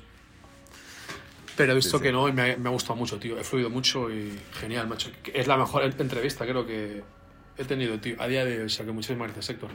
Gracias, me pone muy orgulloso eso y haber dejado este, este pedacito, ¿no? A lo mejor hasta que exploten los servidores o no sé cuándo se muera el internet. Este, Claro, esto tío. va a estar, ahí esto está, va a estar ahí. también para vernos de, de aquí a cinco años y de joder, tío. Sí, sí, sí. Sí, eso es bueno, voltear atrás y ver lo que respondías, ¿no? Cómo pensabas. Claro, Que tío, al hay final- una- Dime, dime. Dim- No, que al final es, es antes que yo siempre digo, ¿no? Al final, antes que nada, este tipo de ejercicios me sirven a mí y quizá te sirven a ti. A mí mucho, tío. Y ya si a alguien más le sirve, es por rebote y es por fortuna. Y no depende y de nosotros. No depende de nosotros, exacto. Es su Mariedad, su Javieredad, su Alexedad, su Migueledad, quien sea. No depende, como dice, que tú y yo nos llevemos bien, no depende tampoco de nosotros. Sí, de A nivel consciente, quiero decir, no es una decisión racional voluntaria, va solo, sucede. ¿sí? Lo, que yo, lo que yo te digo a esto es, ahora creo que tengo una forma de vivir la vida que se va a perpetuar en el tiempo, que es esta, que he llevado a un nivel de madurez y de combinación y de equilibrio y de contraste muy potente. Pero luego digo, hostia, pero igual hace cinco años también pensé esto. Y ahora lo miro y digo, vaya locura era donde yo estaba, iba un poco de gurú. Claro. Ahora me cuesta ver lo que en cinco años vaya a pensar así. De hace ci- como ahora hace cinco años, pero creo que también pasará, ¿no, tío? ¿Qué diré? Claro. Hostia, Qué tío. locura. Qué locura, tío. Sí, sí, sí, de acuerdo. Bueno, eh, Sergi, ahora sí, para, para cerrar, eh, ¿dónde te pueden encontrar la gente que no te conocía, la gente que resonó contigo? Eh, yo absolutamente recomiendo todo lo que, lo que, lo que haces, eh, tus contenidos, tus libros, incluso la terapia. Ya tuve ahí oportunidad de intercambiar contigo algunas ideas en ese espacio también. Absolutamente recomendado desde mi lado. Sergi, ¿en dónde te pueden encontrar? Gracias, tío. Eh, si alguien llega al final de este podcast, si queda alguien escuchándolo, que es Claro. largo, eh, no, DR de doctor Sergi Ruffi en Google y ahí saldrá mi, mi Instagram y mi YouTube y ya está. Y por ahí llegas a todo, a mi web y a lo que queráis, tío. Estoy por ahí. Perfecto. Buenísimo. Eh, amigos, pues si llegaron hasta aquí, como ya dijo Sergi, otra vez eh, suscríbanse, compartan, denle like, comenten, eh, todo. Hagan un video ustedes de este video. Sí, echemos sí, echemos a andar la, ma- la maquinaria, sería muy Sería bueno. bonito. Sí, sí, sí. Eh, les recuerdo a ustedes que este espacio está traído a ustedes por mí, por Héctor Escajadillo, así que vayan también a héctorescajadillo.com, suscríbanse a todo eso también, que hay cosas ahí que les pueden interesar. Eh, y bueno, últimas palabras, mi estimado Sergio, ahora sí, antes de despedirnos. Me encanta el setting, tío. Me encanta tu habitación, tu espacio. Me ha dado calma, claridad, tranquilidad. Me encantan las guitarras. Me encanta cómo tienes eso ahí calmado y claro, tío. Gracias. Que aquí a mí, en, mi, en mi vista aquí está el desastre, o sea, el desorden está allá. Acá está todo bonito, todo limpio, acá está hecho un tiradero que ya Bueno, así enseño. somos, tío. Exacto. Pero oye, has tenido, has tenido gusto, que es lo importante, la sensibilidad de, de- de hacer un espacio bonito, tío. Por, por mucho que más para allá no lo esté. Claro. Podríamos haber hecho des- desde allá. ¿Sabes? Sí, no, y eso también, eh, aquí el, el espacio normalmente y naturalmente es presencial, ¿no? O sea, el, el podcast ha sido muy Oye, mágico eh, eso. no descarto Ajá. ir a Cuernavaca, tío, que está al lado de DF, Ah, sí, ¿por qué Cuernavaca? porque está ahí desansiedad, Fabi. Ah, esta, sí, sí, sí. y me Fabio. lo dijo y dije, hostia, pues igual me paso por ahí. Y aparte estoy Sí. explorando dónde ir a vivir y tal. Y creo que hablan de la primavera eterna. La eterna primavera, Cuernavaca. y yo digo, esto sí. me encanta, tío. No puedo con el frío y el calor. Las picos no puedo. Y me encantó, Sí. macho, la idea. Sí, sí, sí, bueno, ya ahorita hablamos fuera de cámara, Sí. pero si vienes, yo, parte de mi trabajo es ser guía de turistas, entonces eh, Fíjate, tío. tengo, tengo idea, tengo idea. Totalmente. Pero bueno, eh, gracias Sergio otra vez, amigos, gracias por seguir el contenido hasta este momento, yo los veo en la próxima edición de Con los pies en la tierra. Adiós.